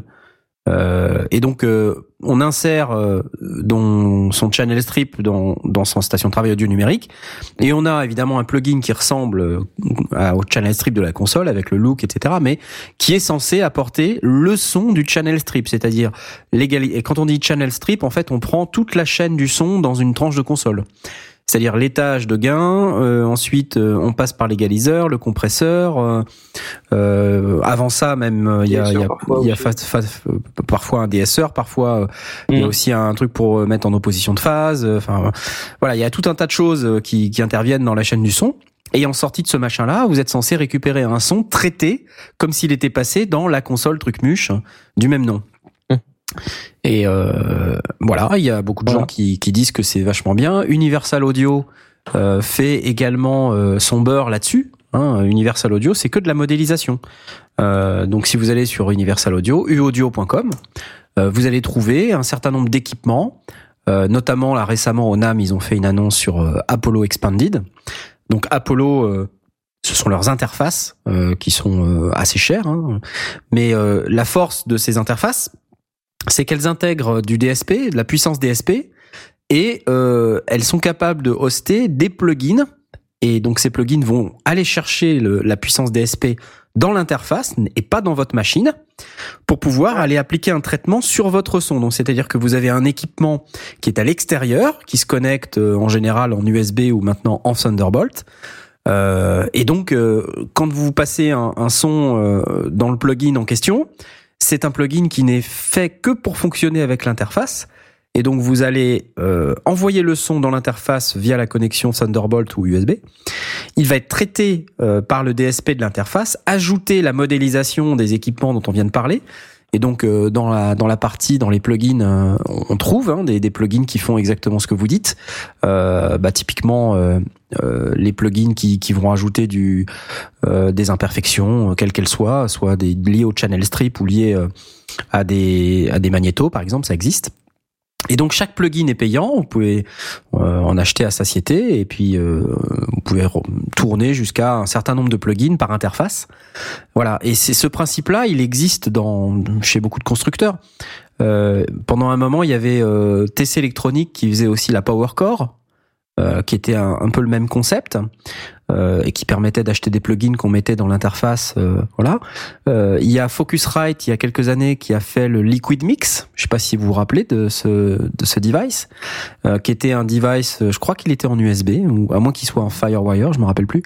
Et c'était exactement ce principe-là. C'est exactement le même principe que Universal Audio, mais un peu moins cher, un peu plus à la portée des home studistes. Euh, et aujourd'hui, Universal Audio c'est reconnu comme un, un fabricant qui vraiment apporte des modélisations qui tiennent la route. Donc euh, finalement, la question analogique ou numérique, euh, voilà, ça se discute parce que on peut retrouver ces imperfections, euh, celles dont on parle dans, la, dans le monde numérique. Moi, je, je, je pensais à. Tu, tu citais des, des éditeurs là. Moi, je pensais à Slate Digital. Ils font Mhm. aussi des, des tranches de consoles et trucs comme ça. Et euh, ils font un, un plugin qui s'appelle Revival, qui est un plugin comme ça de euh, pas de destruction du son, mais de, de, de- ouais de modélisation comme ça, peut-être de saturation de bande ou ce genre de choses, et qui est gratuit.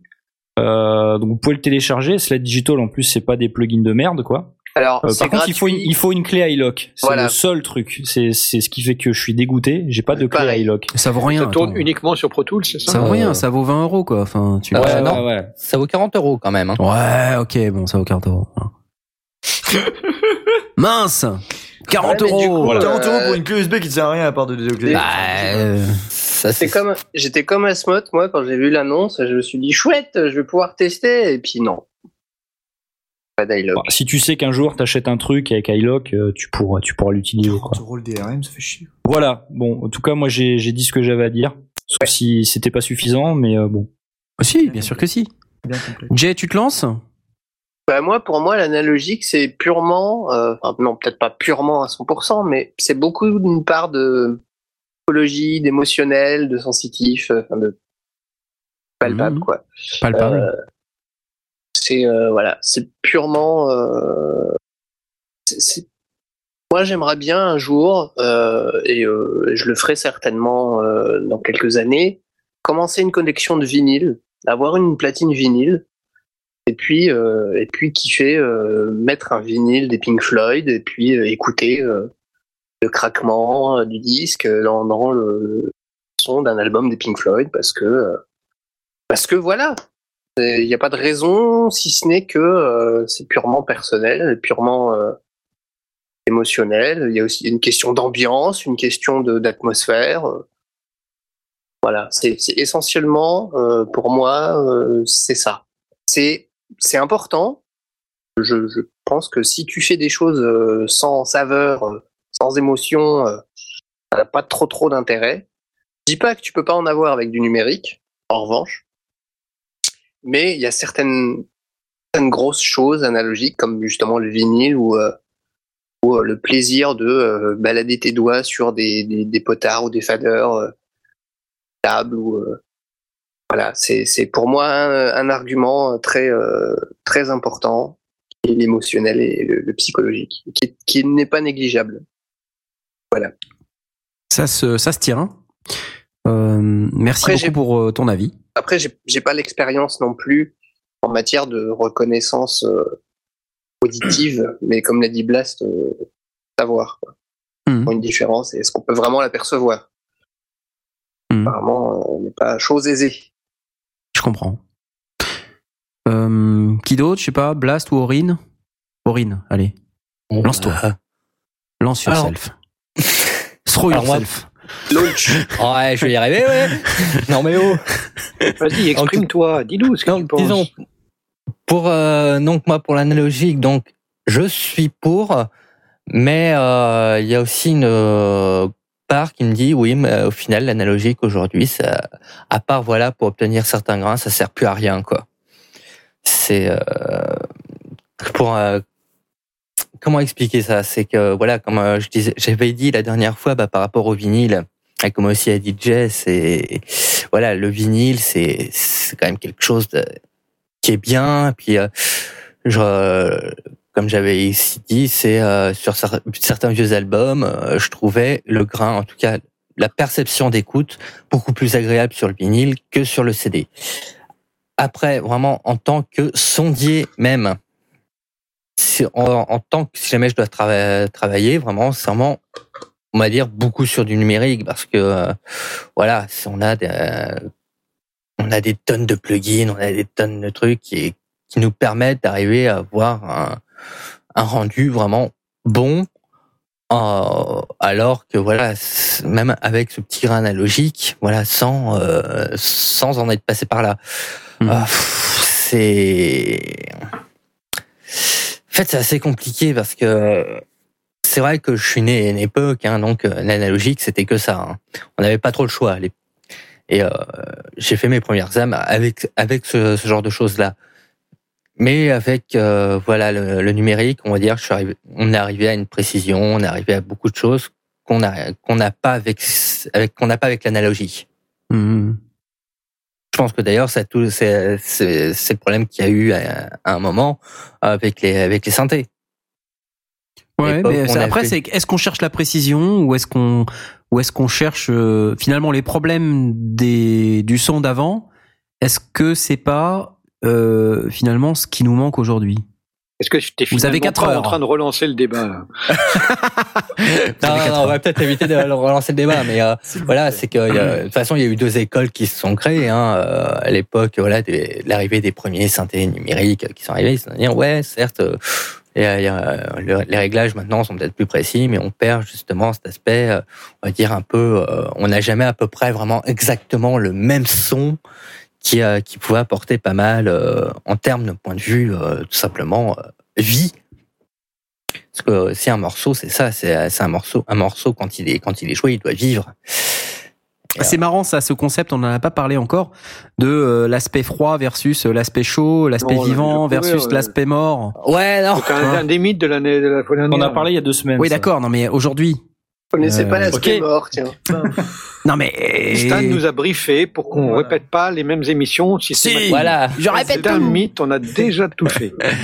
Alors j'invite Enfin. les auditeurs à, à télécharger l'émission de la semaine dernière, a 15 jours. On a parlé des mythes sur Voilà. le numérique et sur l'analogique. Tout à fait. Donc voilà, en gros, pour moi, l'analogique, je suis euh, pour sur deux trois trucs, mais je reste quand même un grand fan du numérique euh, pour le travail en général. Et donc, toi, tu, tu n'es pas euh, retort euh, absolument au numérique puisque tu, tu, tu, tu travailles avec. Voilà. Tout le monde. Bah de toute façon, euh, Pointe, pointe, pointe, point. non, mais voilà quoi. C'est si jamais j'ai- on peut me laisser le le, le, le choix, voilà, en me disant euh, tiens voilà, euh, on te file une console ana- analo avec voilà des, des trucs et machin, et à côté on te- on passe euh, à peu près la même console mais en numérique. Bah je préférais utiliser le numérique pour le coup. Ah ouais. si je retrouve pas certains grains. Oui. Ah, c'est marrant ça. D'accord. Très bien. Merci pour ton avis. Euh, Alex sur Twitter nous dit quid du son zombie? Le son zombie. Bah faut écouter Magoyonde. Ah bah oui, le son zombie. C'était il y a 15 jours, ça qu'on a mis du. C'est analogique ou c'est numérique? C'est c'est du son mort. numérique. C'est numérique parce que c'est du son mort. Ok. Ils me sont mornés, mon Et, euh. Blast, tu, tu te lances Eh You ben, moi, je yourself suis, For yourself. moi, je suis tout à fait d'accord avec Asmoth. Ah bon bah la vache Avec, Ah, Moi, j'aurais pas dit. Hein. avec de, avec de très nuances. Moi, je suis pas d'accord avec toi, pourtant. Mais d'accord, mais C'est ça qui est beau. C'est ça qui est beau. pour, pour ce qui me, ce qui me concerne, euh, en matière de home studio, l'analogique, hormis le micro, mon préampli euh, de ma, de ma carte son qui est analogique, qui est pas à lampe, mais qui est un, un bon préampli euh, analogique Transistor. à transistor. Le reste, c'est du numérique et ça reste en numérique et ça reste en numérique jusqu'au bout. Concernant les vinyles, euh, je me suis pris à l'exercice de numériser un certain nombre de mes vieux vinyles qui datent des Antilles, quand j'habitais aux Antilles, quand j'étais gamin, Ouais et que l'on a passé tous les jours et qu'on connaissait par cœur, etc. Euh, J'ai entre autres euh, numérisé un titre oui, que, que, que ma sœur et moi connaissons absolument par cœur. Je lui ai fait, après l'avoir numérisé dans, de- dans les meilleures conditions de home studiste qui soit, sur une bonne platine, avec une bonne cellule, et puis ensuite dans mon, dans, dans mon Zoom H6, euh, je lui ai fait écouter, elle était bluffée sur les moniteurs d'entendre exactement la, la, la sensation qu'on avait euh, à- à- avec la distance évidemment. hein. donc on n'a pas travaillé en double aveugle du tout, mais elle avait cette sensation d'entendre le vinyle qu'on entendait quand on était gamin. Incroyable. Euh, donc évidemment avec le recul qui va derrière. Donc pour moi, cette sensation, ce plaisir, il est directement restitué, hormis le fait qu'on sort pas la galette, euh, qu'on les poussette pas, qu'on la pose pas sur le truc et qu'on n'a pas le scratch parce qu'on on a mal posé la cellule sur le truc. Et que... Et moi, ça, ça en fait partie, tu vois. Mais voilà, euh, le, le, hormis ça, qui fait partie euh, aussi probablement du plaisir, Mm. euh, il y a, euh, j'arrive à restituer à à pour mes oreilles rigoureusement ce que j'avais euh, comme, sensation sur la, sur la platine, avec pour moi l'avantage, c'est que j'ai pas à retourner au bout de 20 minutes ma, ma, ma galette, euh, que je suis pas scotché euh, devant le de, devant le, le- la, la platine euh, à écouter ce qui se ce qui se fait parce qu'en général on écoutait debout euh, devant le devant l'électrophone. Euh, ouais parce que il fallait entendre cette stéréo et les les haut-parleurs étaient super super mal foutus dans cette maison parce qu'on n'y connaissait rien.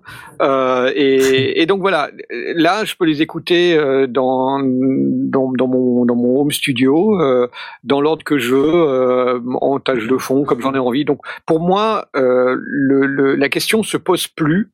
Euh, J'ai plus de plaisir parce que je n'ai pas forcément euh, besoin de cette, sensation d'aller reposer euh, le, saphir ou le, diamant sur le, disque de, ma vieille pochette. J'ai j'ai autant de plaisir, et sinon plus, à écouter en numérique mes, mes propres numérisations de vinyle. Euh, maintenant, en matière de, de musique, je, je continue à être persuadé que euh, on n'apprend pas de la musique sur un instrument euh, virtuel euh, et on se fait pas plaisir sur un instrument virtuel. Ça peut être intéressant d'un point de vue purement pratique, mais ce n'est pas euh, le, le plaisir.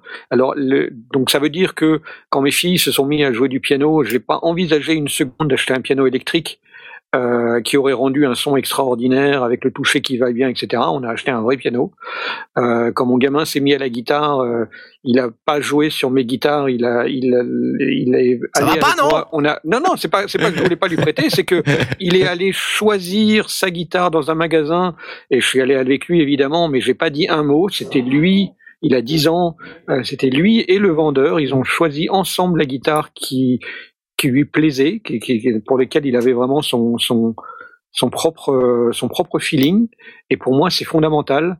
Euh, maintenant, et c'est le seul bémol, c'est que j'ai plaisir euh, à utiliser mon pod parce qu'il m'offre une, une quantité de son que je n'aurais pas sur un seul sur un seul ampli euh, et une facilité d'accès parce que bah, parce que j'ai l'habitude de m'en servir et que et que j'aime bien ce que j'en fais. Ça veut dire que au final et c'est ça qui va certainement nous nous nous permettre de, de, de se mettre d'accord. La prochaine fois qu'Asmot monte à Bruxelles ou que je descends sur Grenoble, on viendra chacun avec l'un ou l'autre, donc lui avec son Vox ou moi avec mon ou moi avec mon pod, et puis on les on, on, se fera plaisir à écouter l'un et l'autre et, euh, et et ça veut pas dire qu'on conclura forcément sur l'un est meilleur que l'autre, mais on sera confronté d'un côté à quelqu'un qui sait bien se servir de son ampli et de l'autre côté quelqu'un qui sait bien se servir de son de son pod et puis on branchera des guitares dedans et puis on, verra si on arrive à trouver des, choses sympas avec et c'est tout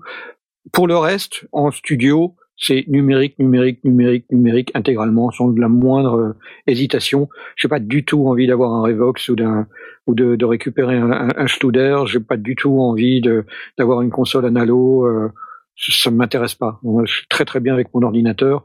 Une, une interface éventuellement pour, euh, pour avoir des boutons sous la main, ça me suffit largement. Ce sera ma conclusion personnelle. C'est sa conclusion personnelle. Très bien. Je vais donner mon avis à moi que j'ai Mhm. et que je partage. Euh, je, je pense que, enfin, vous avez déjà tout dit, donc je vais pas trop euh, trop en rajouter. Euh, pour moi, personnellement, euh, ce qui est important, c'est euh, de dire aux auditeurs qu'il n'y a pas intrinsèquement euh, de, de bien ou de mal. Euh, analogique, pas pas analogique, c'est c'est pas c'est pas ça, c'est pas une fin en soi. Euh, en fait, aujourd'hui, la tendance du marché qui est de tout taguer, euh, de tout estampiller analogique, euh, c'est une vague et c'est les fabricants qui surfent sur cette vague. Et qui finalement perdent les consommateurs, les acheteurs potentiels et les sondiers potentiels que nos auditeurs sont peut-être. Et les gens finissent par se poser des questions. Et je trouve que c'est dommage. Et je voudrais leur dire à ces gens euh, qu'il n'y a pas véritablement de de, plus vraiment qualitatif euh, en analogique par rapport à, du numérique. C'est-à-dire que si vous avez, euh, si vous louchez sur un équipement qui est estampillé analogique versus le même équipement, euh, j'aime bien dire le mot versus, mais c'est pas français. Euh, Là, par opposition donc. au, par opposition au, au même équipement ou un équipement similaire qui n'aura pas euh, cette, euh, ce tampon euh, analogique, euh, bah celui qui n'a pas le tampon analogique ne sera pas forcément moins bon, euh, voire même euh, peut-être il sera meilleur. Euh, la question, elle, elle réside en fait dans la recherche de ces fameux artefacts. Euh, donc, euh, moi, je suis convaincu qu'en numérique aujourd'hui, on est capable de faire, comme je disais tout à l'heure, hein, on est capable d'enregistrer du son dans, d'excellentes conditions avec une qualité exceptionnelle. Euh, donc, pour moi, cette question-là, elle se pose même pas. Donc, euh, ensuite, qu'est-ce que je vais rechercher? Euh, Effectivement, si esthétiquement parlant, je pense que ce micro ou ce préampli qui possède une lampe, de la même manière que Asmoth nous parlait de son Vox et du bouton préamp, qui, euh, lorsqu'il le pousse suffisamment loin, va donner cette euh, distorsion naturelle.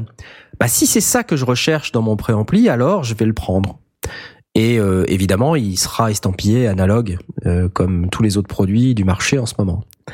Mais c'est pas parce que c'est estampillé analogue que c'est bien. Euh, ce que ça apporte, c'est l'artefact, et c'est ce que je recherche. Si ça se trouve, c'est pas du tout ce que vous recherchez. C'est ça le, aussi le, le- la chose qu'il faut bien avoir en tête. Euh, il faut pas se laisser duper par euh, le marketing. Euh, il faut pas forcément euh, prendre pour argent comptant que analogique c'est mieux.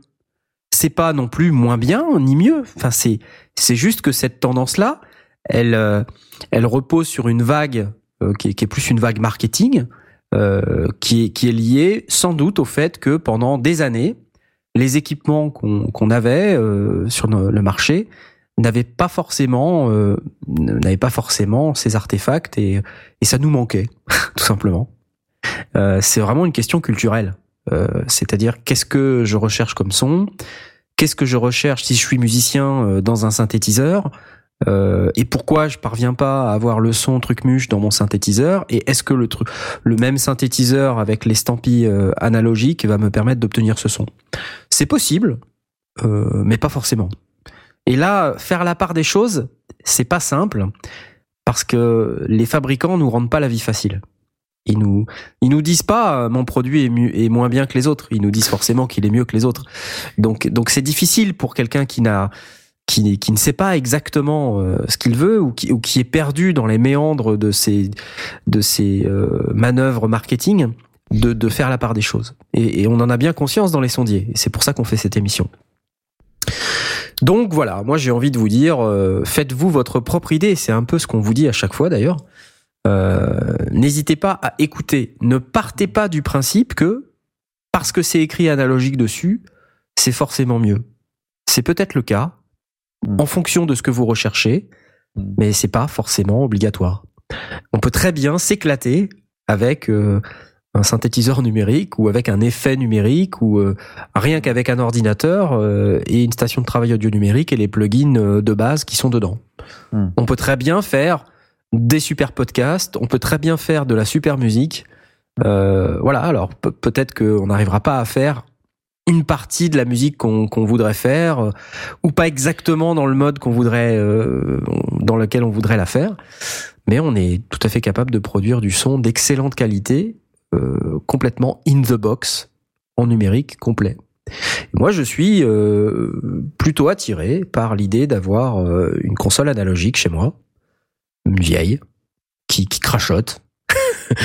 oui, oui, parce que ça, il y a, il y a le côté euh, possiblement pour le son, euh, pour pour euh, pour l'entendre et pour entendre cette différence, pour entendre ces artefacts, mais surtout et avant tout, et c'est, je, je dis bien que ça vient en, en premier par rapport à la qualité du son, hein, comme j'ai dit tout à l'heure, pour moi le, le, le son numérique est bien supérieur. Mais avant tout, je pense que ce qui va m'intéresser, c'est véritablement d'avoir euh, la surface, c'est-à-dire les boutons, le, le toucher, et puis le plaisir. Ça, tu en parlais, Blast, et c'est hyper important pour moi. Le, le plaisir prend une, une part considérable euh, de la satisfaction que je retire à avoir un home studio. Et d'ailleurs, je produis pas grand-chose, mais euh, je m'amuse. Et donc tout ce qui va m'amuser m'intéresse. Et je vous invite à faire de même. Voilà, Ok. c'est ma conclusion. Bravo. Merci beaucoup. Il, man- il manquait un effet cathédrale. euh, ça faisait un peu ouais. sermon, mais euh, non, c'était bien. J'aimais bien. J'aimais bien. La, la conclusion du CNAF. Merci. Et euh, ben, moi, je voudrais te poser la question, euh, Stan. Euh, Alors, est-ce que finalement, t'as tu Accroché. tu tu tu tu tu t'y retrouves dans ce qu'on vient de te dire et est-ce que en tant que représentant euh, digne représentant euh, euh, de nos du du, du kidam euh, qui qui n'a pas forcément une du candide qui n'a pas les- une expertise massive du sujet qu'est-ce que qu'est-ce que tu conclus de cette émission? Dites-nous tout. Euh, J'ai envie de citer ton pote que tu parlais tout à l'heure. Globalement. Parce que globalement, si je résume l'émission, c'est euh, bah démerdez-vous, regardez, essayez, euh, prenez le truc, écoutez, euh, si ça vous plaît c'est cool, euh, sinon c'est pas cool. Et euh, et puis euh, l'analogique te fait pas tout et le numérique c'est pratique, mais l'analogique c'est pas mal non plus, mais globalement ça fait pas tout. Donc euh, euh, écoutez et voilà. Mais tu Bah ouais. T'avais bien résumé le truc il y a 5 minutes avec un discours de, de- d'environ une heure, mais j'ai- globalement, je, globalement, je pense que on C'est bien. un beau résumé là. Voilà, un peu à la Excellent. Ça tient dans un tweet. 140 Voilà. caractères. ok, bon, bah c'est super. Euh, je vous propose qu'on passe tout de suite au coup de cœur des sondiers.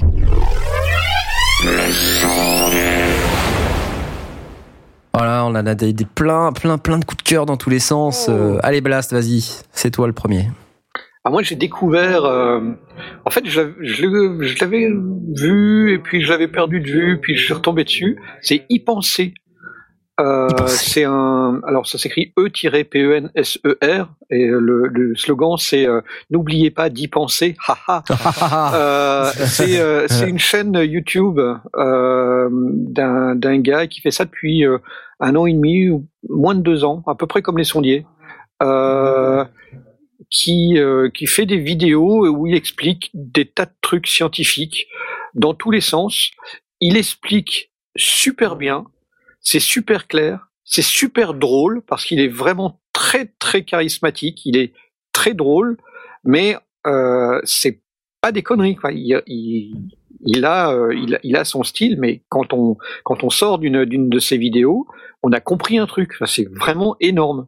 Le le le, le- moi, je, suis tombé dessus, euh, enfin retombé dessus euh, il y a il y a une semaine et je j'ai pas fini de tout regarder parce que je vais euh, je vais tous les regarder. Parce qu'en plus des sujets sur lesquels je dis bon non ça ça va euh, je connais le je connais le thème je, suis- je suis assez euh, passionné par la science euh, j'écoute le podcast podcast science j'écoute la tête au carré j'écoute les les émissions d'Étienne Klein etc donc la, la science fait partie des choses que j'écoute assez régulièrement et euh, donc euh, en regardant le thème je me dis non ça c'est bon euh, je connais et puis je regarde quand même et j'apprends quand même des trucs où, où il, il, il ajoute des trucs dedans, où il va dans certaines digressions qui sont vraiment passionnantes.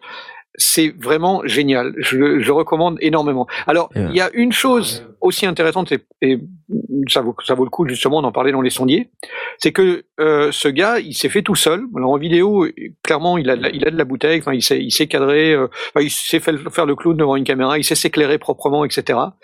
Euh, le son est, évolue très vite.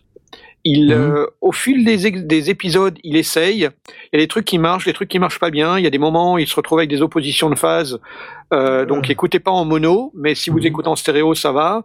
Euh, selon ce qu'il a enregistré, selon les, les- les circonstances, c'est assez, assez amusant à, à regarder. Tout est audible et c'est là aussi où on fait le point où euh, finalement quand le, quand le contenu est vraiment intéressant, le son c'est moins fondamental. Euh, bon évidemment il, y a, il, il a, il a le, le minimum. De temps en temps son micro est un peu loin, donc du coup on sent la réverb. Et puis après il s'est acheté un zoom, euh, donc du coup euh, il, il- pour pas le mettre dans le champ, il est un peu plus près, mais il n'est pas totalement prêt.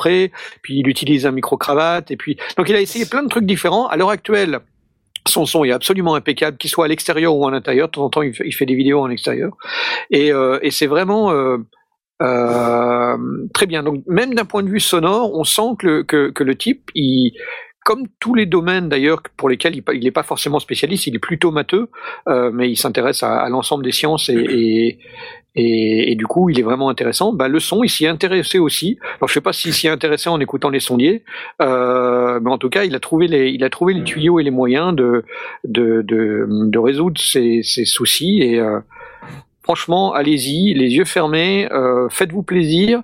Vous allez apprendre des tas de trucs, vous allez vous marrer.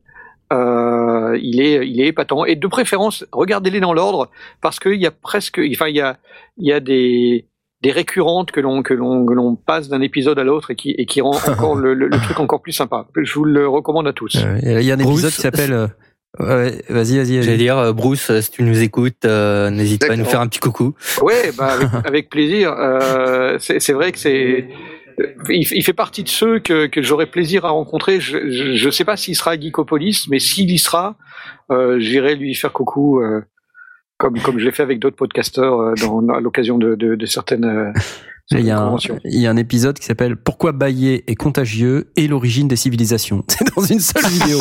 Alors, euh, aussi un truc qui, me fait qui me fait bien marrer avec lui, c'est euh, donc c'est euh, la French Ball, donc euh, French Nerd, qui ont Oui. sorti donc la série euh, donc la théorie des balls et qu'à à chaque épisode, bah, sauf le dernier, en fait euh, Bruce avec euh, avec un compère, je, je sais Oui. plus qui c'est, euh, en fait ils analysent en fait les théories de Mitch pour savoir si c'est vrai, euh, si c'est réel ou pas. Si c'est si c'est plausible, oui. Il y a, Ouais. il y, a, il y a toute une analyse sur euh, sur la physique quantique euh, qui qui permet de déterminer si les, les, les théories de Mitch sont complètement délirantes ou si elles ont un, certain fondement. Et et, et c'est c'est entre autres par ça que je l'ai que je l'ai redécouvert.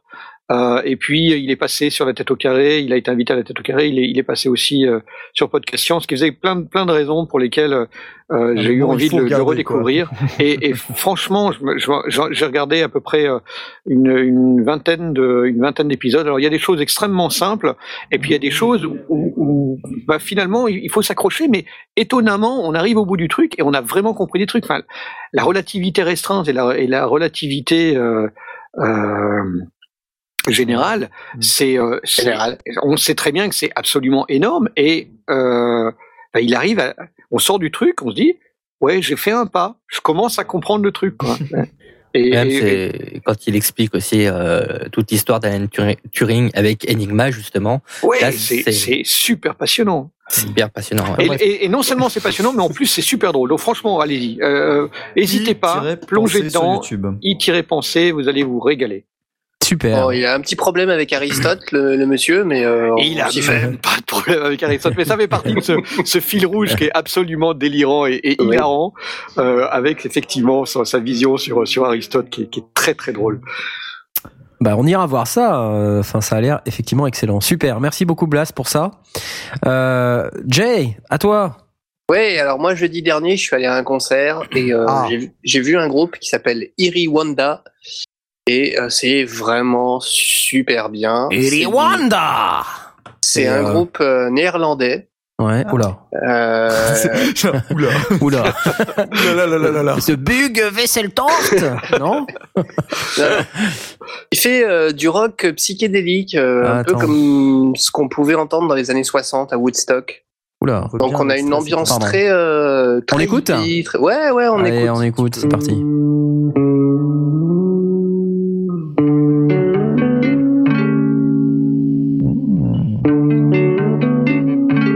À écouter dans un coffee shop en Hollande. Oh, ça a l'air sympa. Tout cool. Ça j'aime bien ça.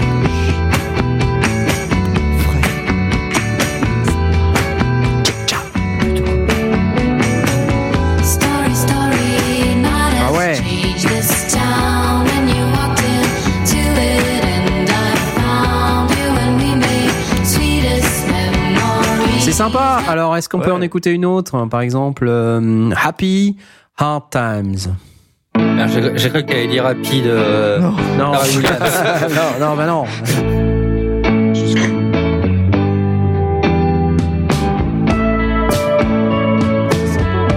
Ouais, c'est sympa. Par contre, euh, ils, ils vendent euh, digital track. C'est numérique, c'est c'est moins bien.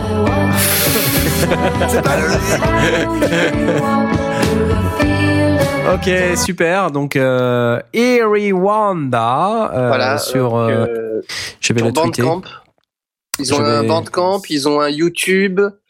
Euh, Sur MySpace et- aussi Hmm, je ne sais pas, j'ai pas regardé MySpace. Plus aujourd'hui quand même. Euh, ils ont ils ont ouvert un, band, un SoundCloud, mais ils ont encore rien mis dessus. Mhm. Euh, Il y a un album qui est en préparation, il est fait, il est enregistré, mais ils ont énormément de mal à trouver un label. Donc euh, pour l'instant, c'est un peu en suspens. Et en plus, ils sont très sympas. J'ai eu l'occasion de discuter avec eux après le concert. Ils sont Mhm. vraiment super cool, très ouverts. voilà, c'est vraiment un groupe que je recommande et euh, c'est très joli et c'est bien écouté euh, partout, euh, quand on fait la vaisselle, dans la voiture, Quand on fait la vaisselle, hein, bah oui. quand on fait nos devoirs, quand on voilà, vraiment très très bien. Moi j'aime beaucoup. Bien, bien, bien, bien. Eerie Merci. Wanda. E Eerie Wanda. E E R I E plus loin W A N D A. Ouais, je l'ai tweeté. Et ils sont sur Facebook. Et ils sont sur Facebook. Bon, personne n'est parfait. Eh oui. Eh oui Oh, c'est pas vrai, Asmod, que tu vas encore nous parler de ça. Quoi Quoi C'est un scandale. Ah, si, si, si, vas-y, vas-y. Mais vas-y. non, C'est pas vrai. Moi, je voudrais reparler de Graham Cochrane. Donc, c'est c'est pas l'ingé son, son dont on a parlé il y a Oh, deux semaines. Mais oh, oui, mais moi, je vrai. le connaissais pas il y a deux semaines. Oh mince. moi, je savais pas qui c'était ce gars. Du coup, entre temps, il l'a découvert et maintenant c'est son Voilà. coup de cœur. Non, non, mais je, je, je- juste que je suis en train de me bouffer ces vidéos depuis, euh, depuis la, la dernière fois. Du coup, donc c'est le mec de recordingrevolution.com euh, dans un en- anglais euh, parfait. This is Graham Cochrane Et, euh, from the recordingrevolution.com. Et donc, enfin, j'ai- j'aime beaucoup sa philosophie parce qu'il il démystifie totalement le, le, le fait de travailler à l'audio, de dire j'ai des milliards de plugins. Ben ouais, non, regarde, moi je te montre que c'est possible de le faire avec les, les plugins de base de ton logiciel. Enfin, je- j'adore cette façon de penser en fait de de, de se dire faut arrêter de se prendre la tête deux secondes avec du milliard de matos. Le C'est gars, il fait- frugal. Il fait, c'est frugal, C'est exactement. C'est frugal. Le, gars, il fait le tour de son studio, il te montre son matos, il te dit bon bah tu vois, j'ai j'ai une interface euh, pour rentrer dans mon PC. Après voilà, j'ai tel préampli en plus, tel préampli en plus, mais c'est parce que j'ai voulu me faire plaisir. Oh, concrètement, j'en ai pas besoin pour faire de la musique, pour faire du son en fait.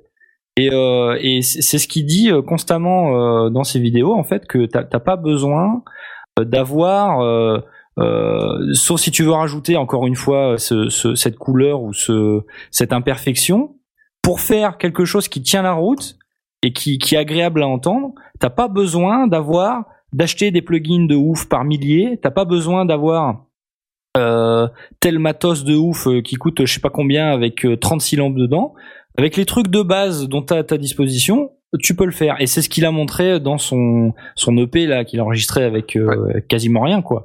Et euh, enfin voilà, moi j'aime beaucoup cette cette philosophie et euh, je c'est ce dont j'ai besoin pour pour travailler à l'audio, d'être rassuré en fait, de voir des gars comme ça qui voilà j'aime bien. C'était juste pour rebondir parce que j'avais pas pu la la dernière fois vu que je je connaissais pas le bonhomme en fait. Bah voilà. Voilà. Donc regardez euh, ce qu'il fait, c'est c'est bien. Super. Ouais, c'est bien. C'est super bien Le même. plus soit, oui, c'est vraiment C'est un super. Nous plus soyons, nous plus soyons, vous plus soyez. Encore eût-il fallu que vous plus soyassiez. Euh, et mon cher ami Stan, tu avais, tu avais un coupe de cœur. Oui, j'étais un coup de cœur. Ce qui est bien, c'est parce que vous avez parlé de YouTube avant, ainsi que de son, Son- etc. Euh, Ton coup de cœur, c'est YouTube. Non, mon cœur c'est pas YouTube. euh, je sais pas si vous connaissez. Alors c'est des chaînes de let's play américains. Donc faut déjà regarder des chaînes américaines, enfin des, des chaînes YouTube américaines et en plus des chaînes de let's play donc des gens qui jouent. C'est pas souvent très intéressant, mais il y en a quand même qui tirent leur épingle du jeu. Et parmi eux, il y a une grande chaîne qui s'appelle Game Grumps. Et Game Grumps, leur truc c'est de jouer à des jeux et en fait tu regardes pas pour le jeu qu'ils jouent, mais juste pour les écouter parce qu'ils disent tellement de conneries que c'est juste drôle quoi. Et complètement décalé. Donc Game Grumps, ils font euh, comme ça euh, plusieurs. euh, Enfin il a trois ou quatre épisodes par jour qui sortent de leur let's play. Euh, les let's play qui durent à peu près 10 minutes. Et euh, pour que pour que bah, qu'ils arrivent à tout faire, euh, en fait, ils enregistrent sous forme de de, de batch 5-6 épisodes de suite, puisque épisodes de 10 minutes, donc ça se fait bien. En fait, ils jouent une ou deux heures ou trois heures. Mmh. Et après, euh, globalement, ils font ça tout ça avec. Et euh, derrière, il y a quelqu'un qui monte. Au début, il faisait ça euh, à la main. hein. Donc c'était Harin Johnson, euh, Harin Hanson, pardon, euh, Ego Raptor. Et au début, c'était John Tron qui était avec lui. Maintenant, c'est euh, euh, Danny Sexbang euh, qui bossent ensemble pour faire euh, Game Mhm. Grumps. Et à côté, donc du coup, il y a un éditeur qui s'appelle Barry. Euh, Razadou Barry. sur Twitter. Et Barry, c'est assez drôle parce que dans le let's play, euh, au début, c'était quelqu'un de tout à fait absent. On savait pas qu'il existait. Et en fait, au fur et à mesure, ils ont commencé à lui parler euh, durant leur let's play en disant Hey Barry, euh, put that in ou en ajouter des trucs débiles. Et donc, ils commençaient à rajouter des trucs débiles à l'écran en plus. C'était, ça donnait un effet comique assez drôle entre euh, ben, ceux qui jouent et euh, le monteur qui était après. Donc, euh, ça brisait en même temps le quatrième mur. Et en même temps, ça rajoute ce personnage-là. Donc, bref, assez drôle. Et en plus de ça, euh, en fait, euh, récemment, Game Grumps a ouvert un secondary channel, ça se fait vachement sur YouTube, donc un deuxième, une deuxième chaîne sur laquelle poster des trucs en plus. Et euh, ils viennent de la sortir, et dessus, qu'est-ce qu'il y a pas Un tutoriel de Barry justement sur comment il fait pour de Barry pour éditer, euh, donc monter, pardon en français, pour monter un épisode euh, de ces let's play là. Et c'est c'est l'un des let's play euh, les plus vus euh, aux États-Unis. Bon, euh, loin des PewDiePie, mais quand même vraiment vu et des, des millions de vidéos euh, sous chacune des, des, des épisodes, donc euh, des millions de vues sur chacun des vidéos. Donc c'est quand même assez gros. Et il, il explique vraiment son workflow.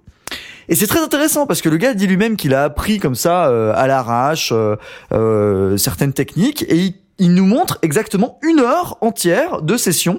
Le gars a absolument rien préparé. Il le dit à chaque fois, il s'excuse quasiment tout le long de la vidéo, mais c'est très drôle à, regarder. Il dit ouais, je sais vraiment pas expliquer, euh, etc. Mais c'est très très drôle à le voir faire, le voir manipuler première, le voir resynchroniser. Et ça c'est intéressant. Comment il resynchronise la vidéo et l'audio parce que c'est enregistré de manière différente, parce que vous avez la capture du jeu et à côté un micro qui est posé, euh, euh, qui, qui est mis en pour bien entendre, euh, pour placer de telle manière à bien entendre bah, les deux protagonistes qui disent n'importe quoi en jouant. Euh, et comment ils arrivent à resynchroniser les deux, c'est assez drôle. Ils ont une mécanique, une sorte de gymnastique, un rythme intéressant parce qu'ils n'ont pas de clap parce que tu peux pas faire le clap euh, sur le, le jeu vidéo. Donc c'est assez bien fait. Ils ont un rythme intéressant là-dessus et ils ont également euh, ben voilà des, des petites fiches pour euh, noter rapidement pour aider l'éditeur pour qu'il aille plus vite. Enfin le monteur. Bon voilà, on a commencé à peu près à 1 minute 10 euh, jusqu'à euh, 11 minutes, c'est le premier épisode, etc. C'est vraiment moi j'ai trouvé ça passionnant. Et en plus bah il y a les deux protagonistes en question. Enfin il y a un des deux qui fait n'importe quoi en fond parce qu'il passe de temps en temps derrière lui pendant qu'il fait son, son tutoriel. C'est euh, vous le voyez pas d'ailleurs hein, c'est que vous voyez que l'écran. Mais euh, voilà c'est vraiment c'est très drôle à regarder. Euh, par contre, il vous faut une heure à tuer parce que c'est vraiment une heure quoi. Ça dure une heure, pure. Ça dure une heure, mais c'est marrant un jour à regarder si vous avez un peu de temps à, faire. C'est complètement débile et en plus vous pouvez le voir animer euh, des choses euh, à l'écran, euh, couper, euh, etc. Il explique tout et voilà. Donc c'est euh, Buried Game Grumps euh, qui monte ça dans la chaîne Grump Out. Euh, et puis j'imagine que tu as dû déjà poster le lien sur sur la tweetance. Et c'est en train, voilà, c'est Ah, parti. Et sachez que euh, cette vidéo n'est pas disponible si vous avez Ah. activé le mode sécurisé de YouTube. Le mode sécurisé. Ah oui, oui, oui, le mode euh, pour les Oui, enfants, parce- tu sais. Oui, bah ils y vont, ils y vont cash, mais d'un côté c'est Ouais. c'est pour les, les jeunes adultes. voilà. Donc euh, voilà. Non mais c'est pas très grave. hein. C'est juste des gens qui éventuellement rotent et pètent à euh, au micro. Voilà, mais c'est pour ça que YouTube a mis ah, Ah, ah, sécurité, quelle sécurité. non mais vous pouvez y aller. hein, c'est safe for work. C'est Safe for Work euh, qui disait. Mais pas sur les Euh, haut-parleurs. hein. Mais pas sur le.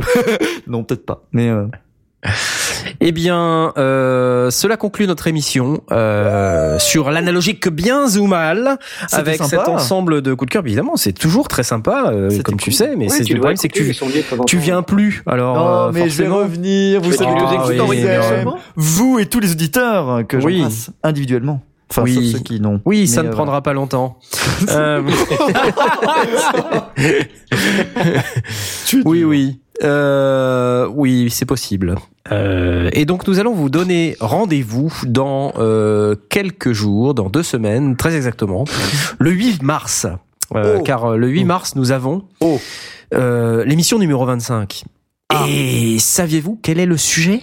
Non. Les tables de mixage. Les tables de mixage. Les Ah, tables de cool. mixage, ça va être trop cool les Ah, tables de mixage. Enfin, on va pouvoir comprendre de quoi ça cause Hmm. Euh, et on va pouvoir euh, débattre pendant 7 heures euh, sur cet étonnant sujet. Table de mixage analogique ou numérique. Ah On a déjà une heure de débat là-dessus. Et puis ensuite, Je pense qu'il y a eu autant de débats là-dessus que d'émissions en fait des sondiers. hein, Tu m'étonnes. C'était. euh, Et donc c'était les sondiers avec euh, mes camarades autour de moi qui ont euh, à nouveau excellemment bien performé en tant. Nous sommes N'oubliez pas. professionnels. Oui, ils ont performé, la performance. Euh, N'oubliez pas que vous pouvez écouter sur Synops Live, la radio du monde numérique, euh, d'étonnantes émissions. Demain, le Player Club passe le stick Comics Outcast. Mardi, ta gueule, TVNR. euh, mercredi, Weekly News. euh, vendredi, les tauliers. Et samedi, le duel. Ouais. Duel. Sur synopslive.net, la radio du monde numérique. Trop Si c'est pas merveilleux, ça? C'est génial. et en attendant, on va vous dire euh, bonne nuit et si vous n'êtes pas euh, en train de nous écouter en direct, euh, bon replay et à la prochaine fois. À bientôt. Salut. salut, à plus. Ciao ciao ciao ciao.